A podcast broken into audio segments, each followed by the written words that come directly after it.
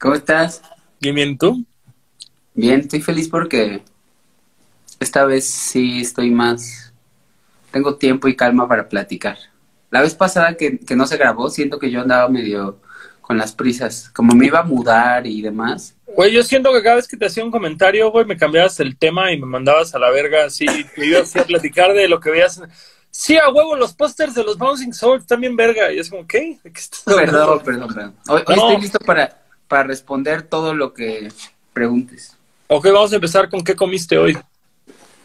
Uh, comí un ramen con Isaac Moyo, amigo nuestro. en Amigo común. nuestro y, y cervecero de Lindavista. Me llevó un ramen en la Santa María la Ribera que se llama Jametaro o algo así. Uf, bueno, ¿eh? Un nombre como de personaje de estudios Ghibli o una mamada así, ¿no? Como... Sí, creo que sí es un personaje de la mitología como el que yo tengo tatuado en la espalda, que lo sé porque lo tengo tatuado en la espalda, que se llama Quintaro. Quintaro. ujú. Ah, yo pensé que nada más era una imagen japonesa chingona, güey. No sabía que tenía un trasfondo. ¿Qué significa? Sí, o no, cada, cada personaje tiene su historia. Este me gustó porque se supone que es un niño que se separó de la... O sea, siempre está representado como un niñito. O sea, es como nunca, nunca creció. Se separó de la sociedad y se fue a vivir con los animales. Oh, la verga. Es un niño que es amigo de los animales y, y los protege y los cuida y se volvió uno de ellos. O sea, es el libro de la selva, pero en Japo, güey.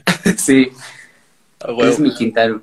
Es el Mowgli, el Mowgli, el Mowgli, El asiático. Mowgli de los japos, güey. el Mowgli de los japos, verguísima, me encanta el tatuaje. ¿Qué trans, amigo? ¿Cómo le estás pasando, güey? Yo sé, yo sé que tanto tú como varios de nuestra estirpe, güey, nos estamos volviendo pinches locos con este encierro porque no podemos hacer lo que más nos gusta, que además es lo que nos da de comer, güey.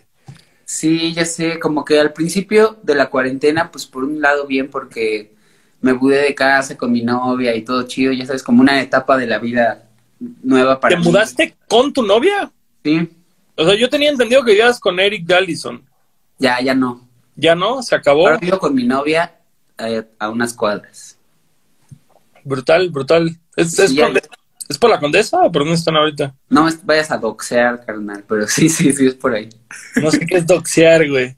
Doxear es revelar la dirección de alguien en internet. Ah, claro, como para que para que la muchedumbre vaya ahí a cagarles el palo, ¿no? Ajá, exacto, exacto. Ay, güey, no, no mames, no, jamás haría Ese- eso, mi ese, carnal. ese concepto lo sé por mi novia. Güey, De que, de que siempre anda siguiendo los chismes de quién doxeo a quién. es como el otro día alguien puso, ¿con quién me shipearían? Y yo, ¿qué es eso? No entiendo. Y es como, ¿quién te gustaría que fuera como, o sea, ¿con quién ves a esta persona en un plan amoroso? Y yo así de, no mames, ¿dónde chingados está mi Guzmán V, güey, para hablarme así en, en para traducirme de, de chavo a gente más grande? Siempre hay que mantenernos frescos en esas cosas. Porque mi, tienes que saber que mi terror más grande en la vida es convertirme en ese güey que ya no recibió la nueva actualiz- actualización de la sociedad y que ya se quedó en sus ideas atrasadas. Así como nosotros vemos ya a los señores de 50 que no aceptan, pues no sé, muchísimas cosas. Mi terror es ser uno de esos. Ser el iPhone 4 que ya no aguantó el nuevo iOS, carnal. Güey, pero nos va a pa- o sea, ahí te va. Nos va a pasar. Pero creo que es muy importante la forma en la que lo manifiestas, güey. Creo Sí, que. yo, yo no me refiero como a, puta, no, no quiero ser un chaborruco, obviamente, no quiero así que tener 46 y juntarse con los de 21. ¿Qué onda, chavos? ¿Qué se andan escuchando? ¿No? Para nada, pero, pero creo que sí hay que, pues siempre hay que mantenerte actualizado, pues, con, con todo, ¿no? Con, con, con lo social y lo cultural y lo ideológico y lo... Ajá, mira, justo, güey, creo que el precepto general es no quiero hacerle daño a nadie, güey, y no quiero que nadie se sienta mal, a menos que esta persona le esté haciendo un daño a alguien más, m- no para defenderse, sino nada más como para imponerse. Creo que esa es la línea que no se cruza, güey. Es decir, yo no quiero hacerle daño a nadie, no quiero que nadie se sienta inadecuado, a menos que sea alguien que le esté haciendo daño a los demás por motivos egoístas, güey. Es el precepto donde se parte todo. Y, y- y yo creo que va a llegar el día que nos, tal vez no nos toque con hijos, tal vez, tal vez sea el sobrino, el nieto, el hijo de tu amigo, que digas, ya no entendí este, esta, esta nueva generación de Power Rangers, ya no la entendí, güey, pero pues, Pues hay, hay, no- hay, hay muchas cosas nuevas que, pues maneras de interactuar de los chavos que pues son ya muy digitales, o sea, que son de gente que definitivamente son nativos digitales, que se llama esta gente que ya nació y tuvo el celular toda la vida, que tú y yo todavía somos de los últimos migrantes digitales, se llaman. O sea, que somos gente que nació en el mundo analógico. Güey, tu, tu, terminología en punto, ¿eh? La neta, güey, al punto de terminología. Respect, güey. Sí, sí, Como somos migrantes digitales. Carnal, estás así dejando orgullosa a la UNAM, güey, a la, a la madre. La mejor universidad de América Latina. Y, la y UNAM estás... este podcast. Carnal, y lo estás haciendo valer, güey. Así, la neta. la máxima casa de estudios, güey, está siendo adecuadamente representada, güey. No, la verdad es que sí. Pero, pero por favor, háblame más de ese tema. Yo estudié en la Facultad de Ciencias Políticas y Sociales de la UNAM y soy orgulloso de haber estudiado ahí. De ser sociólogo. continuaba con eso. Eh, somos de la última generación que migró, no de los últimos, ajá, que crecimos todavía en el mundo analógico y ya nos tocó la transición al internet y al celular y bla, bla, bla. Y luego veo cómo interactúan, pues ya toda esta gente que, que hace transmisiones todo el día y están transmitiendo, están en su casa en su compu con dos pantallas, con una webcam y un micrófono y todo el día están con sus compas, no importa dónde estén sus compas en el mundo, entonces estás así en tu compu, entonces dicen, hey, vamos a ver una peli, y ven una peli como en su otra pantalla en la otra están chateando, eh, vamos a no sé qué, o sea, como que pueden estar todo su día en la compu compartiendo con sus amigos como una transmisión eterna locochona. Amigo, y, digo, obviamente no quiero sonar codescendiente ni nada por el estilo y tampoco petulante de mi lado, pero a mí, a mí me saca mucho de pedo.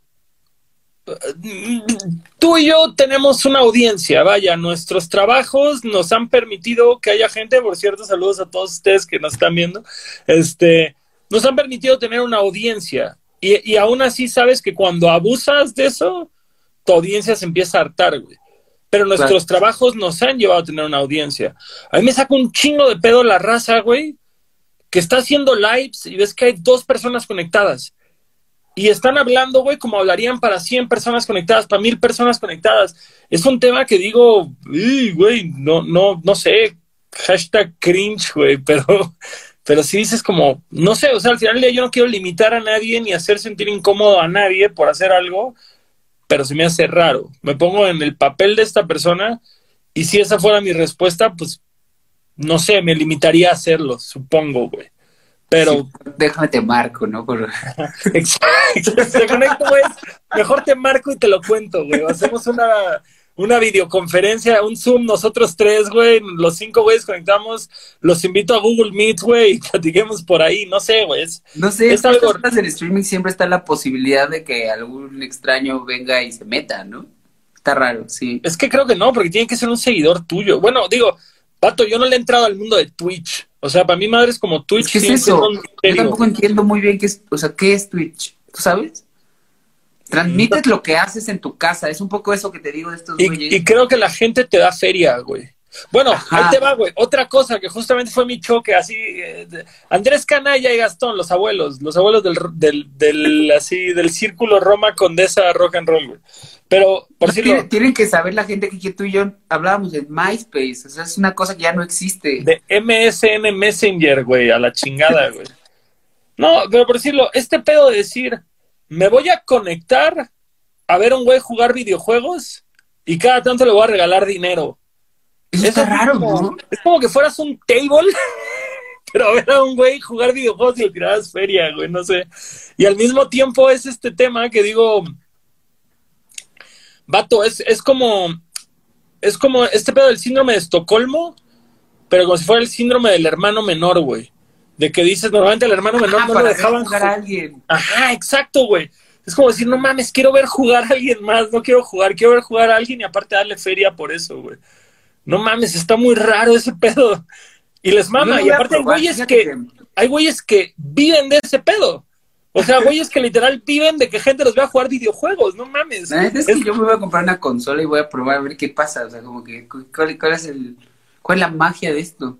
Güey, digo, está, está conectado nuestro homie George Redrum de los cráneos acá, con él platico mucho y, justo ese güey está convenciéndome muy cabrón de comprarme un Play, pero es más que nada porque salió Tony Hawk de nuevo y es como que digo... Yo también quiero un Play, güey. Vato, no sé, güey, yo creo que no quiero un Play, yo quiero jugar Tony Hawk y me intriga un chingo ese de Spider-Man que salió porque me mama Spider-Man y se ve cabrón. Y luego me decían de uno de vaqueros, que es el Red Redemption, una madre así, no me acuerdo. Ese está buenísimo, es el que yo quiero jugar, es el que yo quiero jugar. Es, el que hizo que Badía ahora se vista como vaquero todo el tiempo, güey. Es que es una madre un poco como, creo que todos estos juegos ya son de en línea y creo que puedes jugar con todos tus compas. Es una manera de interactuar. ¿Qué, ¿qué es lo que estás diciendo? ¿Qué, es lo que estás diciendo justamente, güey? Que, que, que estos morros que tienen más pinches pantallas que Batman en la Baticoa de la serie animada y, y, están todo el tiempo hablando con eso. Y, es justo, güey. Y tiene su este asiento como de coche, güey, ya sabes. yo creo que el Hasso, güey, cuando, cuando, yo viví con Hasso el primer año de tour, eh, que ese güey tenía, jugaba una máquina que se llamaba League of Legends. Y ah, justo, bueno, Hasso es un verdadero niño rata prototipo, ¿no? No, es un señor don rata, güey. Señor don rata, güey. Y ese güey sí tenía como su justo, su pinche como de conductor del omnibus, güey, que tiene así como el respaldo chido acá, pero aparte como que audífono de diadema del Automac y pinches controles bien mamón. Así es, así es justo ese trip. Diademita, control, triple pantalla, asiento de coche y todo el día haciendo feria, carnal, aquí haciendo feria. Sí, un día más, un día más en la fábrica, güey, así a la... Está, está cabrón ese pedo, güey. ¿Qué me da gusto? ¿Qué me da gusto? Que se viene una generación de grandes bailarines, güey. Porque la neta, ese pedo de que los morros ya le hayan perdido el miedo a bailar, que a nuestra generación rockerita, güey, no bailábamos ni por pinche error y ahora los morros en TikTok traen unos pinches movimientos de fiebre de sábado por la noche, me fascina, Me da un chingo de envidia, güey. Me encantaría ser adolescente en este momento, nada más para aprender a bailar chido. Ya estoy muy viejo, me da pena aprender. No, yo creo hay que conseguir unas clases de ¿qué quisieras bailar? Yo salsa, quisiera Salsa, güey, exactamente, salsa. Andrea, yo unas clases, ¿no? Yo quiero aprender dos cosas todavía. Tengo 31 años. Andar en patineta. tres cosas que todavía no aprendo. ¿Andar en patineta zona? No, no, patineta solo tengo que retomarlo, pero ah. bueno, no, quiero darle al bowl, eso sí quiero aprender a darle al bowl. Eso, pero eso no sé si puedo todavía. Güey, claro que puedes, güey. Tony François lo hace. Bueno, sí, pero ya lleva años de intentar. Bueno, a ver, ahí te va, güey. El señor Flavio de los Cadillacs. Empezó como a los. Empezó como a los 35, 40 y ese güey es puro bowl y halfpipe, güey. Eso, güey, eso, eso, eso sí me interesa. Luego es el Nito Escalante que me lleve. Güey, Nito Escalante, héroe nacional, ese güey lo quiero invitar acá, güey. Porque para, para mí es un misterio, pero el Nito es no, es una leyenda, güey. es una leyenda viviente, güey. Es, es... Una de las verdaderas leyendas vivientes de Londres. Ahí te va, güey. Para mí, eso es un influencer, güey. No, no los pinches youtubers con un millón de seguidores. El Nito es un influencer. Es, lo más cercano a nuestro Jay Adams, ¿no? De no estoy, surfer, skater, así súper old school. Tenía una de las primeras bandas de Guadalajara de punk. Con el Easy Fatal, güey, que es otro influencer del rock. ¿Quién? El Easy. El Easy, güey, otro locochón. Otro, otro ícono viviente. Ya sé, güey, Lizzie. Es, es, es el tipo de gente que con la que quisiera poder tener más tiempo para convivir. Justo. para que nos contaran sus historias, ¿no? Nada más. Ajá, exacto. Pero es que no sé, güey. O sea, o, tal vez es. Fíjate, te voy a hacer una de las preguntas más, más pinches nacas y bobas que hay, güey. ¿No te da miedo que se muera el punk? O sea, que literal un día se acabe el punk, que literal ya no haya gente a la que le interese, güey. Pues no, no, no, mira, es que puedo responderla de dos maneras.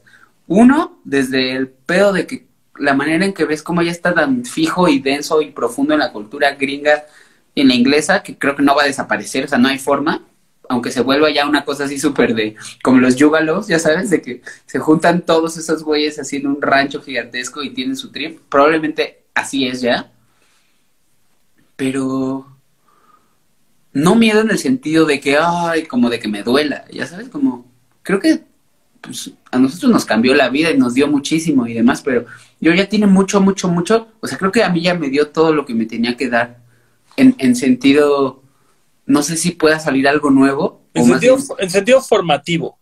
Sí, pero no sé si puede salir algo nuevo, como un nuevo mensaje o un nuevo algo que suene distinto. Ya sabes, que no sea solamente un refresh de lo que ya escuchamos y nos gustó. Tú, tú, ah, una, una pregunta para, para colorear mi punto, güey. ¿Tú, ¿Tú, eres entusiasta de Star Wars o no te interesa mucho Star Wars? No, nunca, nunca le he dado. Es que en la última, digo, todo Star Wars gira en torno a la mitología de los Jedi, güey. Que son así como estos pinches monjes de energía que luchan por el bien de la galaxia y son uno con la naturaleza y la verga. Y, y yo siento, güey, y al final, en la novena entrega de esta saga, pues finalmente mandan a la verga a los Jedi. Y se hace cuenta que tienen como un árbol mítico, lo terminan quemando y destruyen el templo a la verga y casi, casi dicen, los Jedi ya se corrompieron, güey. Entonces acá se termina este pedo y está bien. Y está bien cabrón, porque jamás en las pelis te hablan de eso, güey. Jamás, como que siempre los ponen como, como estas figuras, eh, vaya, güey, eh, totalmente pristinas, güey, libres de cualquier mancha moral y demás. Y ya al final es como a la verga, güey, se acabó. Y sabes qué, qué bueno, porque todo tiene que tener un final. Nada debe perpetuarse. Y yo lo veo un poco de esa forma. Digo, últimamente el punk está lleno de manchas, güey, creo que es parte del credo. sí, no, el pero, pero es este puedo decir, es algo bien bello, es algo poca madre, güey. Qué, qué cabrón que pueda durar lo que ha durado hasta ahorita, pero un día se va a acabar y un día se tiene que acabar, güey. Y, y qué bueno que pase eso. Sí, sí, la verdad es que yo creo que cada quien tiene muy en el fondo lo que significó y significa el punk para, para cada uno, que debe ser pues una interpretación ahí muy subjetiva, pero como en el mundo contemporáneo, ¿tú crees que todavía llegue un niño de 14 años y agarre esos discos y todavía siga sucediendo lo que nos pasó? Yo creo que sí, güey. O sea, tal vez no los discos, tal vez no los discos per se, güey, pero tal vez justo alguna forma de comunicación o de cultura o literatura o no sé, o sea, e, es, es muy vasto y es eso, güey. El espíritu de rebeldía no es exclusivo del punk. Y, y, creo, y creo que esa es la parte bella, que puedes encontrar rebeldía y, ¿cómo se llama? Y eh, em, identidad. Y, ¿cómo se dice cuando eres uno nada más? Este, cuando, cuando es como, ¿quién soy yo? Es que es identidad, pero hay otro término. Pero bueno, cuando estás, sí, justo tratando de formar tu identidad. Creo que no necesitas el punk. Creo que el skate fue para mucha gente eso, aunque no escucharan punk. Claro. O, el graffiti, o alguna otra chingadera, güey. Y dices, bueno, tal vez el, el, punk tiene una carga político-social en, en, su lírica que, que justamente hace un clic perfecto con este mensaje, pero, pero pues al final del día lo decían en la peli de SLC Punk, güey. Tú no puedes crear la rebeldía, güey. La rebeldía no se crea. Es la forma en la que tú reaccionas ante una circunstancia. Y, y eso es algo bello.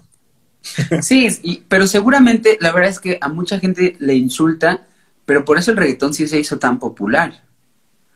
O sea, el, el reggaetón sí insultaba y sí...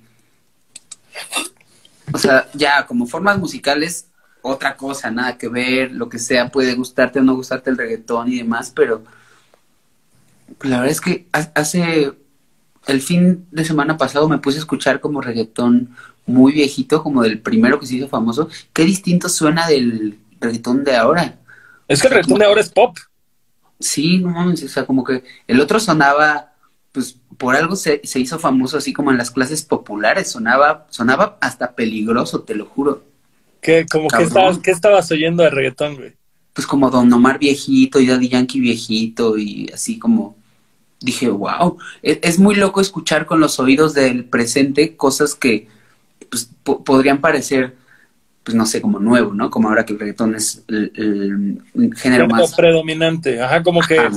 Como la cápsula del tiempo de oír y decir, jamás hubiera imaginado que esta sería la música que dominara el mercado global. A mí se me hace que más bien esta cuestión de lo punk, lo punk como, como su trascendencia artística que trasciende el género musical, pues sí se ha ido adaptando. Es más bien tiene que ver con transgresión, ¿no?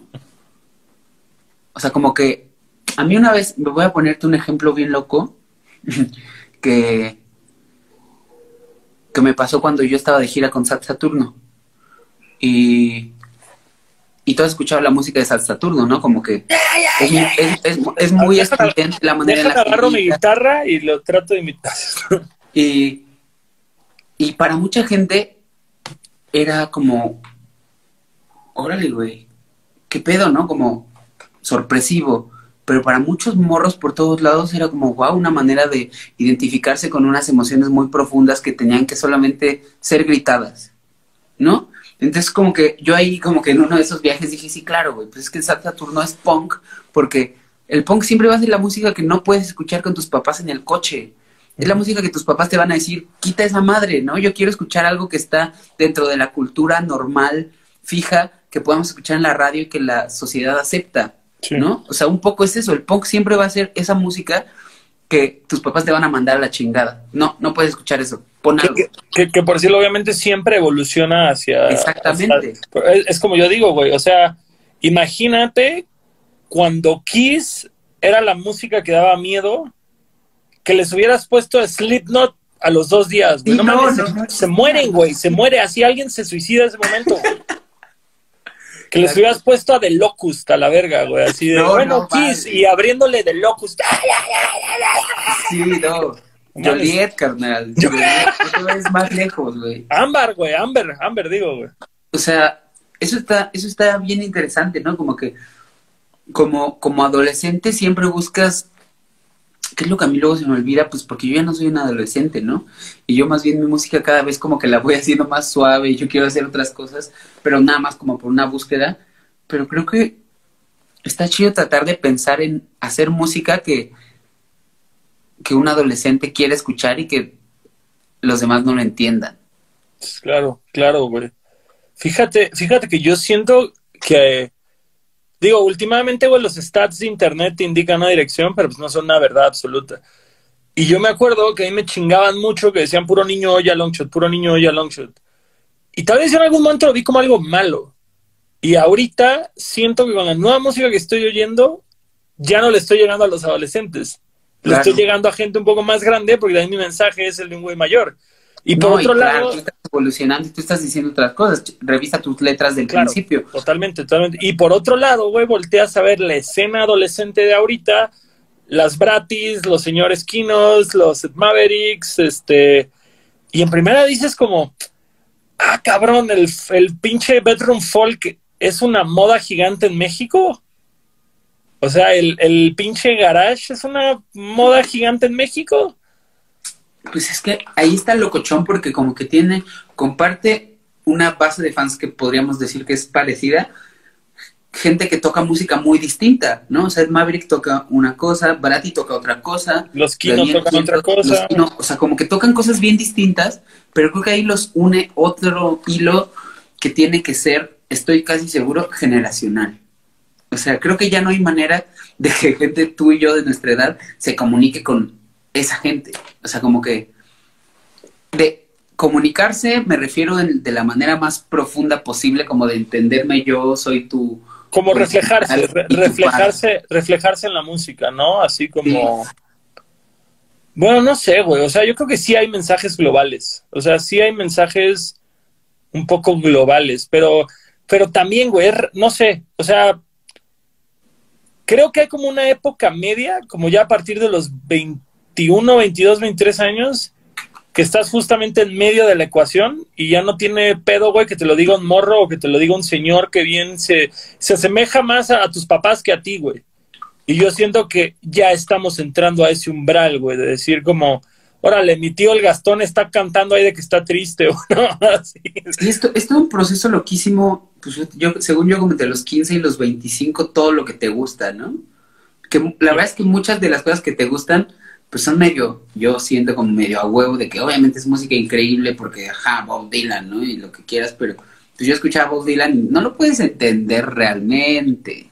O sea, no, o sea, es que dentro del mismo punk, ahorita que estabas platicando ese pedo de, de, de no sé, güey, de crecer oyendo el reggaetón actual y voltear el reggaetón viejo y ver, puta, casi casi parecen dos géneros distintos. Güey, cuando empezamos, no sé, güey, es, es como este tema de decir, Imagínate estar oyendo Milen, y no te digo imagínate, pero más bien acuérdate, güey. Te está oyendo Milen Colin, Pennywise, este, Good Charlotte, y de pronto te ponen a Billy Idol. Y dices como, bueno, según la sección de Mix Up, estos dos géneros musicales son la misma mamada, pero no son la misma mamada, güey. O sea, yo me acuerdo de conocer a los Misfits con Michael Graves y luego me los pusieron con Danzig y decir como, no, es que esto no está padre. Y ya años después, no mames, está verguísima, me encanta. Y Danzig también, es como Elvis, pero en gótico. la neta, este, es como Elvis, pero triste y vestido de negro. Eh, no sé, güey, la neta es eso, dentro, como dicen, dentro de un universo hay varios universos. Sí, es súper, eso es una, una cosa que me pone bien triste de, de que realmente no exista periodismo musical serio en México. Y documentación, y documentación. o sea, como que pues, han, pasado cosas bien chidas en México, siempre en todas las épocas, y no hay registro de nada, ¿no? Como, como describir lo increíbles que han sido un chingo de bandas y bien distintas entre sí, y todo lo meten en el mismo cajón porque no existe especialización de nada. Sí, sí, totalmente de acuerdo, totalmente de acuerdo.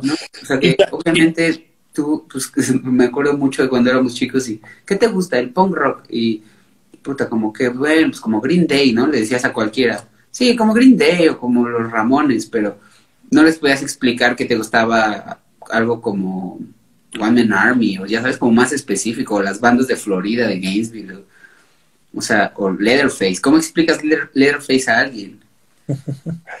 es como Race Against le copió a una banda que le copió a estos güeyes. Exacto. No, está cabrón, güey. Está, está raro, güey. Y aparte creo que justamente es tan poca la gente metida y aparte, no solo metida, sino la gente clavada. Y aparte de como este egoísmo de decir como, no, es que si no lo hago yo no te voy a compartir mis apuntes. O sea, como que no, no ven el bien histórico de la documentación y de la preservación. Es como decir, es que si yo no tengo el mérito de haberlo hecho, no te voy a compartir lo que yo sé. Y es algo bien triste y bien pendejo. Exactamente. Sí, me, arrepiento de que no hayamos nosotros escrito más madres en, su tiempo, ¿no? O sea, como... Ah, yo, me arrepiento, yo me arrepiento un vergo de cosas, güey. Güey, tú tienes un montón de cosas que hubieras escrito, güey, shows y de... Hay que recuperar la memoria histórica de estos shows legendarios de la Alicia, ahora que estás haciendo eso, como de pensar en flyers particulares y preguntar quién fue y que cada quien su versión de ese show. ¿Sabes quién está haciendo eso, güey? Willy de Gula. Ah. Está haciendo como un árbol genealógico del punk en México que se me hizo una gran, gran idea, güey. Perdón, sí que perdón si dije algo que no debí decir. No, sí, ya me, ya me había preguntado un par de veces como... Sí, pero, pero a ti que también eres de una banda, tal vez no, no era algo para hacerse público. Así que, ups. Pero pues, sí, ah. tampoco es algo malo. No, eh, todo va a ser público, ¿no? Va a estar ahí. Pero mira, ahí te va una historia cagada, güey. El otro día, justo hablando con Eumir y con Satán, guitarrista de 300 en izquierda, güey, el, el Satán se rehúsa a subir la discografía de 301 a Spotify. ¿Por qué? No entiendo. O sea, nada me dice, no. ¿Por qué? Porque no. Y es como, ok. en YouTube, güey, de todos modos. ah, exacto, exacto. Ahorita no va a pasar nada. Bueno, X Bandcamp, ¿no? O sea, ajá, lo peor que puede pasar es que te deje 500 pesos al año, güey. Sí. O, sea, al final esa cosa es como el, el, el basurero del internet, ¿no? Cabrón, o, por sí lo, güey. Le pregunté al Beto igual, de, de, güey, ¿por qué no han subido el sendero a la cirrosis a Spotify? Y me dice que ellos no tienen el derecho de ese disco, güey. No, güey, es que en esos tiempos que a nosotros no nos tocaron, era bien torcido que la banda decía, sí, te grabo esto y te lo edito, pero es mío. Como una disquera, güey. Así funciona la disquera. Pues sí, pero güey, que te lo haga una disquera que te va a poner un chingo de lana y te va a hacer cosas, o sea, si no mames. pero esto es mío, está bien. Pero si te dice no sé quién, discos no sé qué, en todo... Pato Donald. Ajá. En todo caso hay que buscar ese verga y demandarlo porque te apuesto lo que quieras que no les ha pagado regalías, güey, desde el día que salió ese disco, güey. Claro. Y las regalías por ley se tienen que pagar, güey, son irrenunciables, güey. Así que. Dios bendiga la SACUM. La verdad es que hoy me pagaron una lana que yo no, yo no estaba esperando que llegara y Dios bendiga la SACUM. Dios bendiga, Dios bendiga a Armando Manzanero y Alex Lora. sí, ellos se están haciendo muy ricos, pero bueno. La verdad es que sin la SACUM esta cuarentena hubiera estado más difícil para mí. ¿Cada cuánto cobras tú la SACUM, güey? pues me pagan trimestral. No, no, no, yo sé, yo sé, pero por decirlo yo, Spotify trato de cobrarlo una vez al año y la saco igual, güey.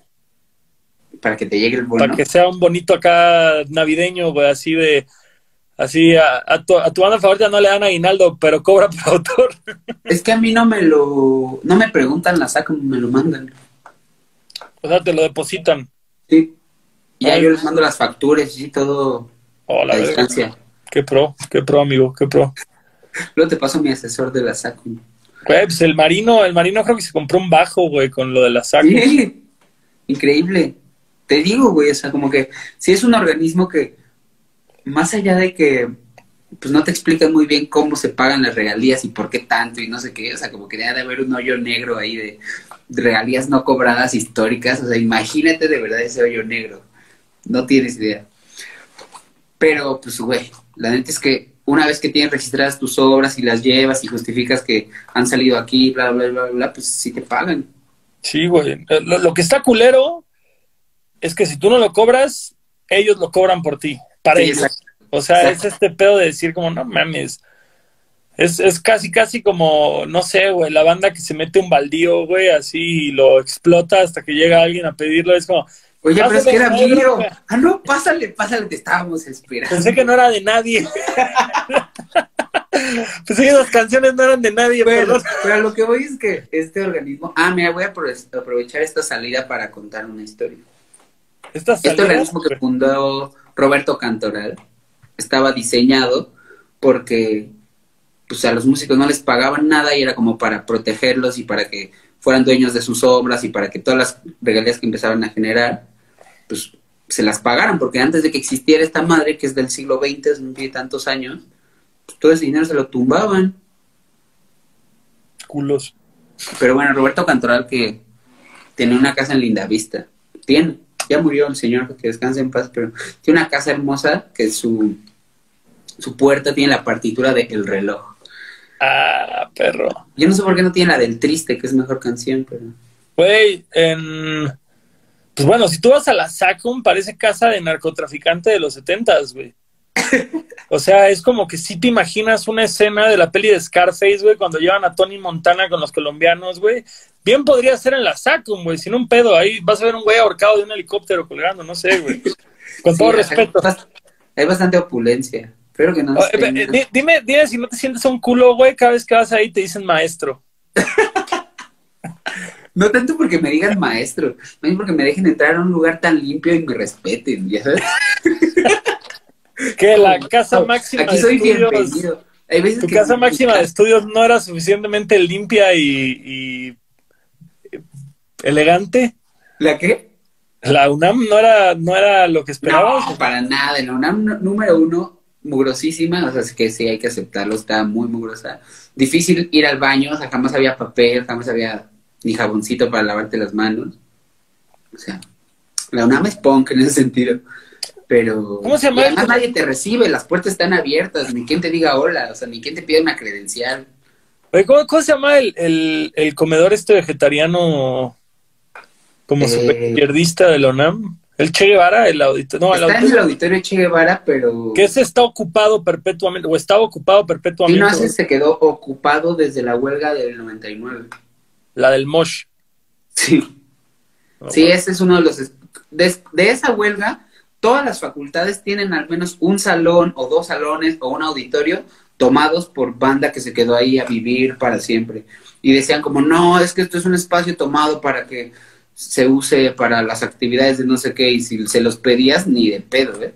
A la verga. Sí, Si no, obviamente. estamos aquí en representación del Ejército Zapatista de Liberación Nacional. Es como, carnal, estás haciendo tepache en el estacionamiento. No mames, no es cierto. Chinga tu madre, burgués. Ya hacen kombucha ahora. Ya hacen como, ay, güey. La kombucha es el nuevo tepache. Sí. Es el, es el tepache gentrificado. Que la verdad es que que haya estado tomado el auditorio Che Guevara dio pie a que se hicieran unos shows ahí bastante hardcore legendarios. ¿No fuiste el de Seguimos Perdiendo del auditorio Che Guevara? No, no tuve, no tuve las placer. salvajes que yo he visto en la vida. Es que el seguimos es salvaje, güey. O sea, el Neta, seguimos. Vendían monas, vendían monas. De que vendían tu estopa y te la vendían con una mojadita en 15 baros. Ay, qué, qué, güey.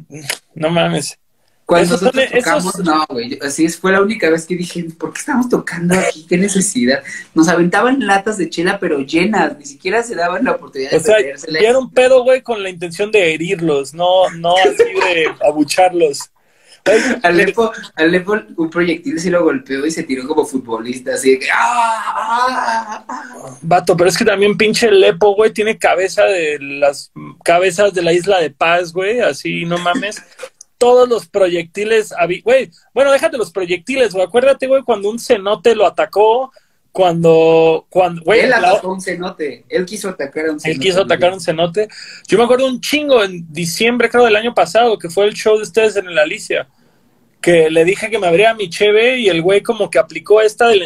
casi se muere, güey. Casi pierde un ojo ese día, güey. ¿Con qué le abrió? ¿Con algo que salió? Como con un destapador, güey. Yo nunca había visto a alguien ejercer tanta presión, güey, y una corcholata salir con tanta pinche ojo. y le dio directo en el ojo, güey. Yo dije, verga, ya quedó tuerto este carnal, güey. Sí, no. La neta, pinche Lepo. Oye, hablando de Lepo, güey. ¿Qué pedo con las tungas, güey? Los tungas están en una etapa de que sacamos nuestro último disco en 2018 y luego todos tuvieron hijos. Y luego Negri vive en Mérida, Yucatán. Entonces la verdad es que cada que teníamos un show anunciado que iba a ser en septiembre con Deluxe y Canseco y no sé quién más en el Pasagüero, que iba muy bien de ventas de hecho, pero pues obviamente no se pudo hacer y ya lo reprogramaron para febrero. Entonces tenemos ese show por dar y también queríamos hacer el show de los 15 años este año, que yo quería que fuera el show de los 15 años y despedida. Sí, tú querías como bueno, no matar, congelar a la banda oficialmente. Y quiero cerrar, quiero cerrar. Ciclos. Sí, como se debe, ¿no? Como que siento que no está mal también decir ya hasta aquí. Como que el último disco que hicimos, yo quedé muy feliz con lo que hicimos y no y yo no querría volver a intentar hacer otra cosa, al menos ahora, porque sé que no voy a poder hacer algo mejor que eso ahorita o algo que no quiero, ¿no? Entonces, se me hace que cerrar con un disco así está chido, y después, pues no sé si en muchos años el Vive Latino, no, no es cierto, nos llega al precio, años nos dan ganas de tocar. Si Jordi Push nos llega al precio o Kevin Lyman nos llega al precio, yo, yo voy a ser la persona que diga, no se arma, carnal. Uy, no. Agrégale un par de ceros más y luego hablamos. No, deja tú. No, si en unos años, cuando pon tú los hijos de Conrad Negri crezcan y digan, güey, quiero ver a mis papás tocar, qué chido, a lo mejor juntarnos por ese motivo sí estaría bueno, ¿no? O sea, como que el otro día platicaba con Manolín, que pues como que mucha gente les decía, ay, que toque Dolores, aunque sea un show virtual, no sé qué, no sé qué. Y Manolín dice, bueno, sí vamos a hacer un show, pero sí vamos a hacer un show que sea como por un propósito que valga la pena, ¿no? Juntarnos, ensayar las rolas y tocar por tocar, ¿no? O sea, como que sea que los motive, güey, que los motive. Que importe, exacto. Sí, creo que ahorita, o sea, no es que no es que yo quiera separarme de los tungas o lo que sea, sino que creo que ahorita no es un momento en el cual nadie quiera hacer nada de esta banda, ¿no? O sea, nadie está como de que, ah, compuse esto, hay que hacer una canción, ¿no? O sea, creo que yo sí me quedé con muchas ganas de tocar un poquito más el disco, el último que hicimos, porque lo habremos tocado tres veces o así pero más bien me gustaría hacer un show de despedida de 15 años, como bueno, que ya serían 16 el próximo año, como para cerrar y celebrar algo muy importante para nosotros que duró muchos años, y luego ver si ya en un futuro queremos hacerlo. Es que yo creo que Tunga se diluyó, güey, porque justamente fue este tema de decir, dejó de ser la prioridad de todos. Exacto. Entonces, pues sí, es ese pedo de decir, qué hueva ser la versión diluida de lo que alguna vez fue un concentrado de banda. Sí, y, que si lo dejas descansar, probablemente un día vas a volver a tocar esas canciones y a sentir algo que se vuelve, se vuelve a concentrar todo en el fondo, güey, de esas pinches mezclas asquerosas, pero eso puede volver a ser el futuro. Una kombucha, carnal. una kombucha del. Somos la kombucha de la escena, perro. Mira, guardas tu Scoby unos años pero te digo algo, sí creo, güey, sí creo que tendrían que aventarse, en mi corazón, 10 shows con ese disco, güey. Y luego ya empezar en el DF, así algo humilde, aventarse nueve, ocho fechas en provincia Y a la décima fecha, un lunario, despedida de Tungas, obviamente lo anuncian el día después del show humilde. Ese fue el último show. Ajá, exacto. Bueno, ahora sí la despedida. Este fue el último show de Tungas, ahora es la despedida de Tungas. Y ahí sí tocan de los tres discos. Digo, obviamente en el primero vas a tener que tocar los sencillos, pero en este puedes tocar esas rolas que, que casi no tocan, como la que a mí me gusta, que creo que es para tu hermano, el segundo disco. ¿Cuál? Eh, hay una que me gusta mucho el segundo disco, pero no me acuerdo. Todo es tu culpa, esa rola me gusta un vergo. Y como que no la... Me encanta tocarla en vivo, en vivo es así... Pero, pero casi no la tocan esa, según yo. Pues no, porque estaba en un tono que estos güeyes nunca se la aprendían. pero sí, para la última vez que la tocamos, creo que sí la tocamos. No sé.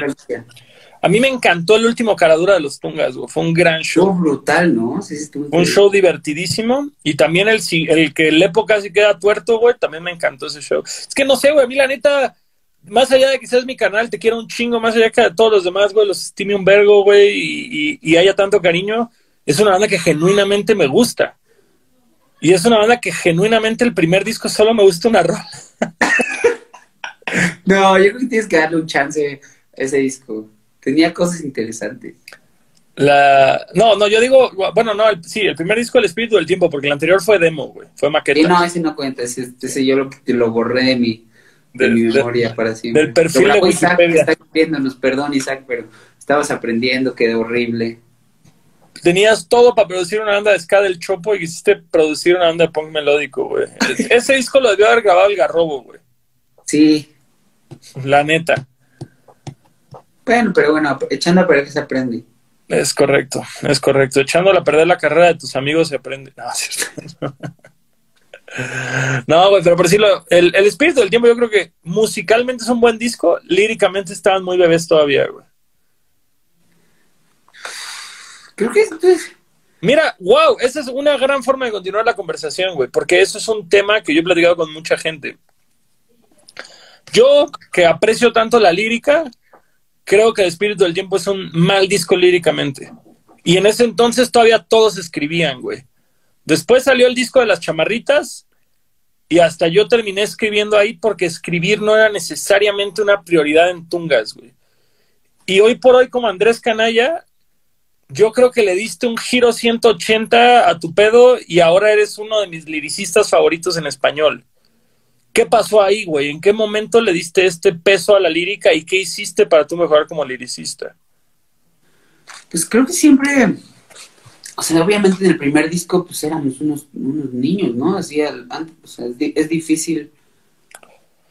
Para las cosas que queríamos escribir en ese entonces, que obviamente pues eres medio adolescente y medio rebelde y medio punk, quieres escribir canciones que no digan estupideces, ¿no? Que pues, hay mucha gente que no, no se enfoca en eso pero pues intentábamos que nuestras canciones dijeran un poquito más, ¿no? O sea, como que si te fijas en la letra del espíritu del tiempo, como que trata de estar un poco, que esa es una que yo sí escribí de ese primer EP, que trata de estar compleja en algunos aspectos. No sé, la de Brindemos creo que es una gran letra, eso lo hizo Panda, el baterista. Se me hace una rola fácil, güey. O sea, no creo que sea mala, pero creo que se me hace como estas rolas que ya sabes que va a funcionar porque es alcohol y camaradería, güey. O sea, es como, es como escribir una rola de desamor, güey. Sabes que va a conectar con alguien sí o sí, güey. Aldito. Aldito. Ah. Años, ¿no? Intentar, intentar, intentar, intentar es lo único que te hace mejorar. O sea, como que yo sí me arrepiento un poco de que no hubiera agarrado yo la guitarra antes como para volverme mucho mejor guitarrista, que eso es lo que he tratado de hacer los últimos, pues, los últimos años desde que empecé a tocar en Andrés Canalla, que cuando estás tú solo, pues es que tienes que volverte mejor así a fuerzas. En aquellos entonces que yo no tenía un instrumento, pues tenía que pues, leer muchas cosas y pues, obviamente también, para mí las canciones más, más chidas salen de cosas duras que te pasan, ¿no? O sea, como que quieres transmitir yo, yo siempre fui alguien que trataba de escribir solamente cuando quería decir algo, ¿no? Nunca fui de que mañana voy a sentarme a escribir a las 3 pm una canción, ¿no? O sea, nunca fui de eso.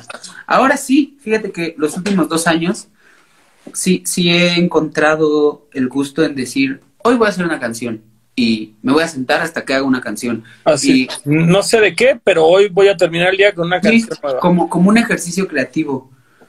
Y me, gusta. oye, pero, digo, de entrada, güey, creo que ese es el secreto de la banda que es prolífica, güey.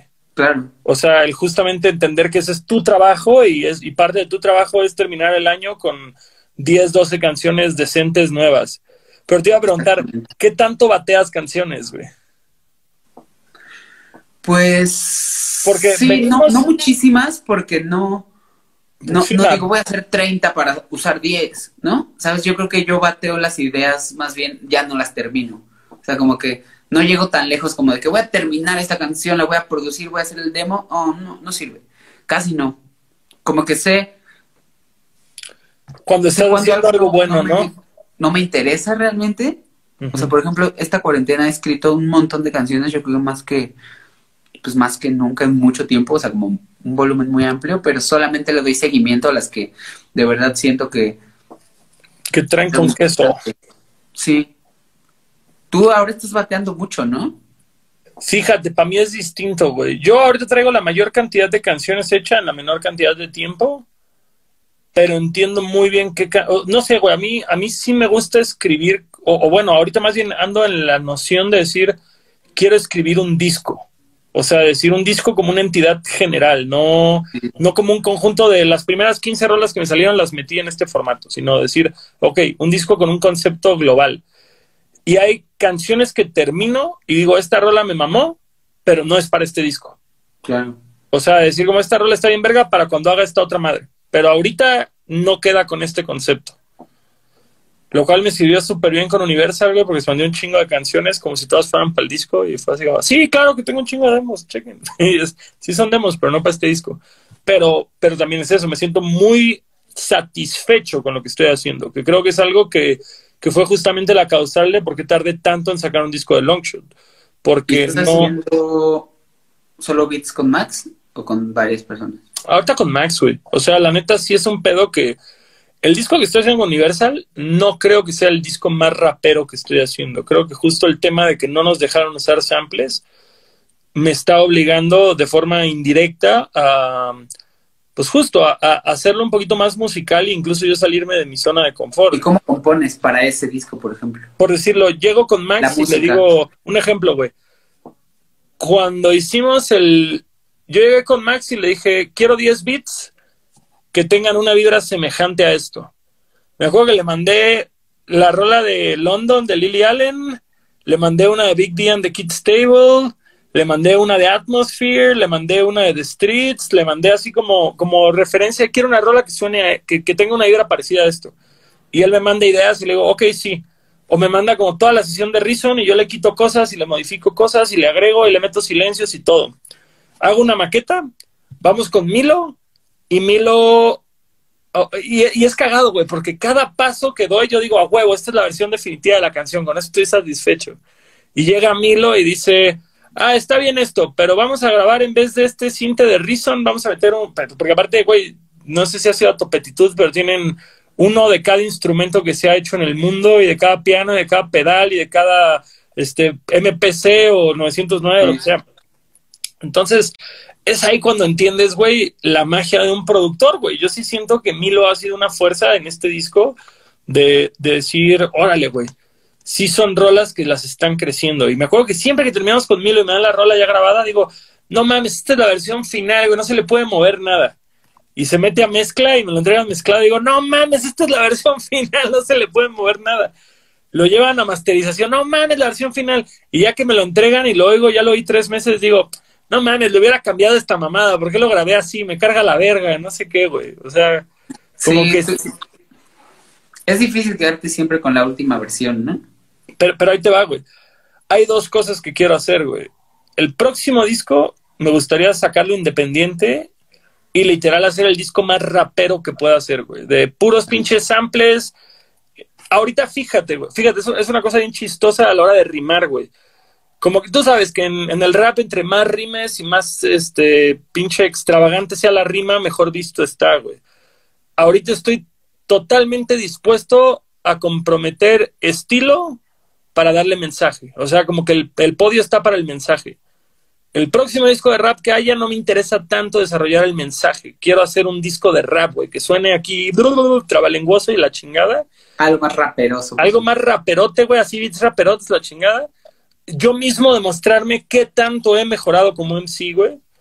Y luego me gustaría hacer un disco totalmente mano negra, mano negra, sandinista, fabulosos Cadillacs, así, World Beat as Fuck, el African Telephants de Dead to Me, así, tu pinche disco de vamos a experimentar con todos los ritmos posibles de los confines más remotos de la Tierra. Puta, güey. Yo quiero participar en ese. No mames, totalmente, perro. Y, no sé, güey, o sea, es que es eso, estoy pensando en discos y, y es, es un proceso complicado, pero... Pero la verdad es que va a ser, va a ser lo más gratificante para ti. O sea, al final creo que, pues tú ya no estamos haciendo esto por,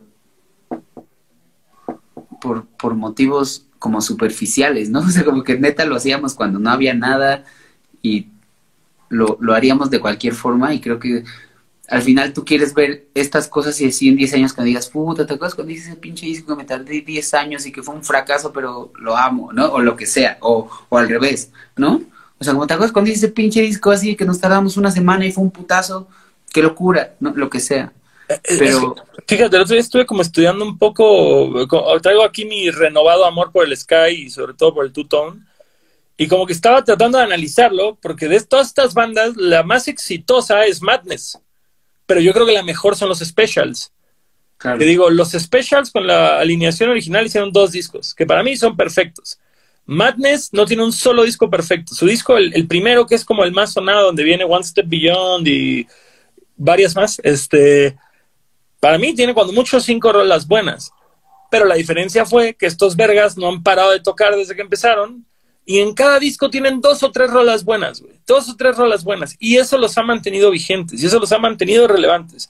Y ya cuando los sumas dices, bueno, güey, pues, pues estos vergas ya tienen más hits que los specials canciones en sus dos primeros discos. Entonces, he ahí por qué la diferencia de, de escucha. No, güey, sí, Sí, eso es lo que me dice mi novia todo el tiempo, que bueno, ella es escritora, hace poesía. La Rebe.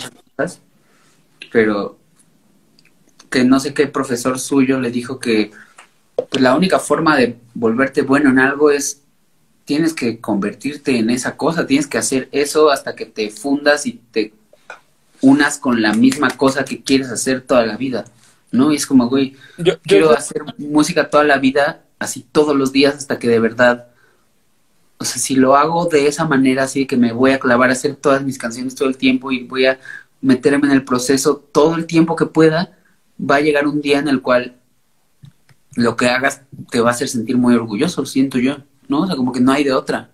Si, tienes chance, güey, búscate un libro de Stephen King, que no es una novela, que es un libro en el que habla de su experiencia como escritor, güey. Porque pues digo, Stephen King es uno de los escritores más prolíficos que existen y además exitosos. Y el güey te habla de sus ritos, güey, así de decir, no, pues es que para mí escribir es mi chamba, güey. Yo me paro y escribo de 9 de la mañana a 1 de la tarde, mi meta es escribir 10 páginas al día, por lo general lo logro. En ocasiones me ausento, tengo que, pues, no sé, si tenía que llevar a mis moros al pediatra, o tengo que ir a checar la próstata, o no sé, güey, cosas de señor viejo. Este, pero el güey sigue escribiendo y dice, y no para.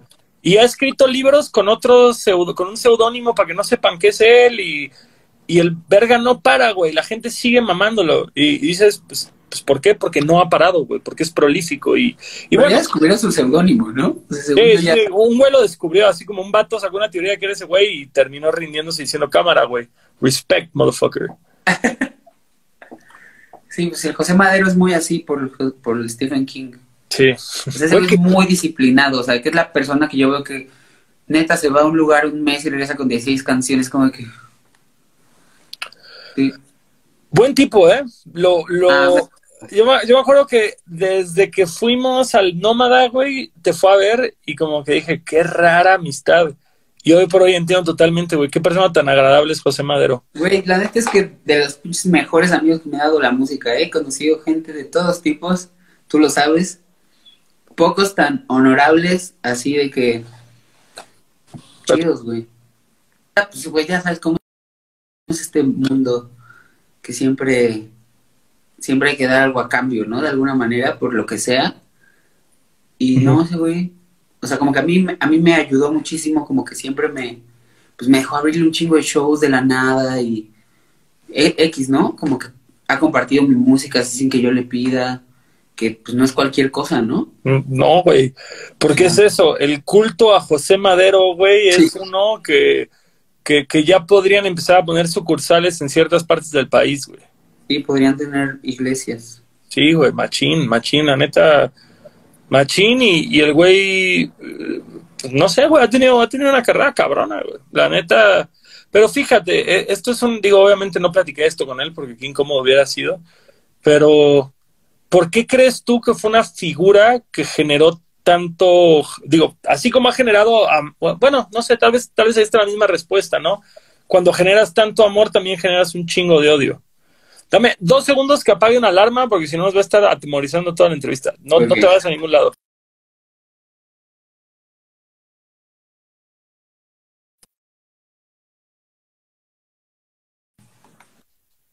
Perfecto. Todo en orden, todo en orden.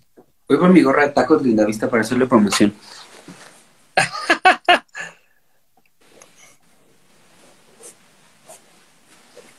Quiero que hablemos de este proyecto que me emociona mucho. Vato, justo quería preguntarte eso tras bambalinas, eh, pero pues ya lo tocaste tú y quería saber qué tanto se puede hablar del proyecto de Tacos Lindavista. Proyecto, proyecto del que yo me enteré ayer y me gustaría saber de qué va, güey. Yo soy de la Ciudad de México y nací en una colonia que se llama Linda Vista. Resulta que esta colonia tiene una historia muy particular, que yo, yo me enteré ya de más grande.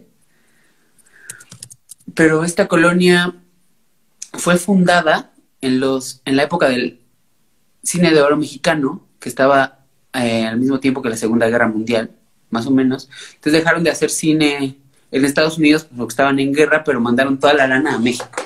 Pues, estudios de cine y empezaron a producir pelis pues así de alto nivel, ¿no? Entonces estaba esta colonia que los dueños eran como los, era como un rancho gigantesco, así como un ejido, los dueños eran los dueños de modelo de la cervecería. entonces dijeron, no, pues aquí tenemos este rancho, hay que hacer una colonia. Y hicieron esta colonia y querían que fuera como el Beverly Hills mexicano, para que vivieran las estrellas de cine, porque estaban los estudios de cine ahí. Y de hecho sí tenía su, su casa Pedro Infante, Ignacio López Tarso y María Félix y lo habla, ¿no? O sea, como que esa es la historia de la colonia. A huevo. Y luego yo soy muy... Y además esa colonia tiene una zona que tiene una cuchilla que solo son taquerías, ¿no? Y como que para mí hay tacos muy buenos ahí, ¿no? Y desde niño, pues, era como parte de, pues, de lo que más me gustaba, ¿no? Ir a los tacos ahí de la Linda Vista, que son muy famosos en el norte de la Ciudad de México.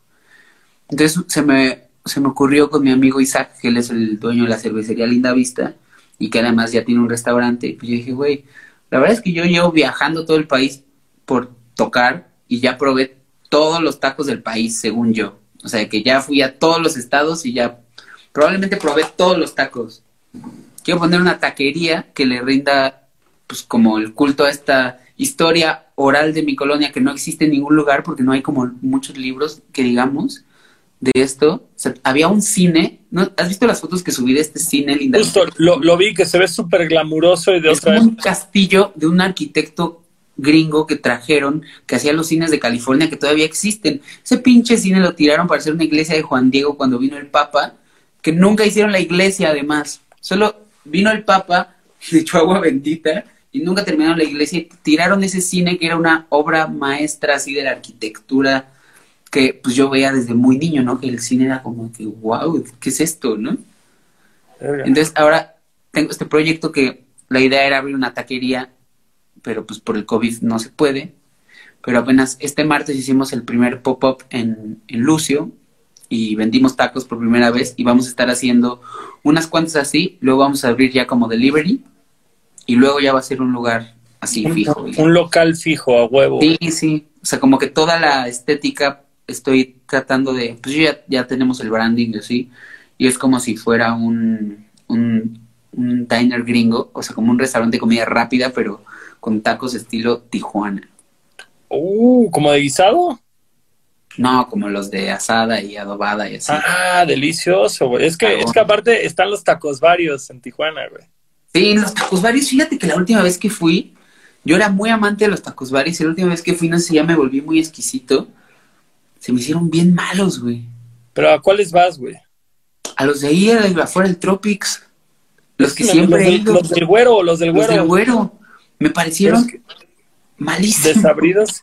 Güey, yo me acuerdo que la Ivy decía, ¿tú te das cuenta si el güero ya recayó en el foco? Porque te empieza a dar de a una tortilla nomás, güey, así. te empieza así a quedar con menos salsa, la chingada. Pero justo, güey. A mí los de chile relleno y los de pinche milanesa se me hacían poema, güey. Pero es que Santa. Estos tacos, los, los de asada, los- ¿ha sido a- el franco, el francés o estos de los que están en playas? Que es tortilla hecha a mano, No, no, no. carbón y te trae frijolitos, guacamole y que te dan un conito así. Te dije, güey, no hay tacos de esa calidad, como con ese cuidado en la Ciudad de México. Entonces, como que queremos retomar eso, porque además toda la estética es California de los 50 y pues no hay taco gringo, ¿no? Yo, el taco que solito. El taco que conoce la gente de California, o sea, mi amigo Scott Russo de Unwritten Law, que ya se mudó a Tijuana, ese güey se mudó por los tacos. O sea, que pinche amante de los tacos. Y mira, tengo mi gorra. Rip, rip-off de los Dodgers, pero es de tacos Lindavista. No, está chula, güey, está bien chula, la neta. Oye, mi canal, te estás congelando mucho, güey. Ya sí, Lo ¿por qué? agradecería de sobremanera. Lo más probable es que tengas eh, algún otro dispositivo conectado al Wi-Fi. ¿Es, ¿Es la mía o la tuya? No, es la tuya, la mía está perfecta, güey. Este, es la tuya y, y se te-. ¿Qué? A mí se me congelaba tu pantalla. A ver, vamos a preguntarle al amable público que tenemos aquí. Por favor, público que está viendo esto, digan quién se está congelando, si Aldo o yo, por favor. Háganoslo saber para que tomemos las medidas cautelares. Bye. Órale, culo. Oye, güey, pero me prende un chingo que pongan una taquería, güey. Sí, no, ya te quiero enseñar todo. La verdad es que llevo, pues, este, esto llevo como un año y medio. Tuve una epifanía, una de las últimas veces que fui a Tijuana, así que se me vino todo a la mente de que todo, todo, todo, todo el concepto. Y pues, le- de esa vez, un mes después volví y fui con Isaac y le conté. Y al mismo tiempo estaba un amigo de Lindavista de toda la vida, de la infancia, en Tijuana. Y sabes, como que todos estábamos ahí. Y fue como, bueno, voy a hacer una taquería. Oye, güey, Que además pero- es mi comida favorita, el taco. O sea, como que la verdad es que yo sí soy puta amante del taco. Me encanta, o sea, no, no he podido dejar la carne de lleno, que pues ahora trato de ser lo más vegetariano, vegano posible. Pues por nada, por conciencia. Pero Conciencia y salud, güey. sí, pero por el, el taco siempre me hace volver a comer un taco, ¿no? ¿Qué te iba a decir, güey? Este. ¿Cuáles son tus tacos favoritos del país? Así, ¿cuáles?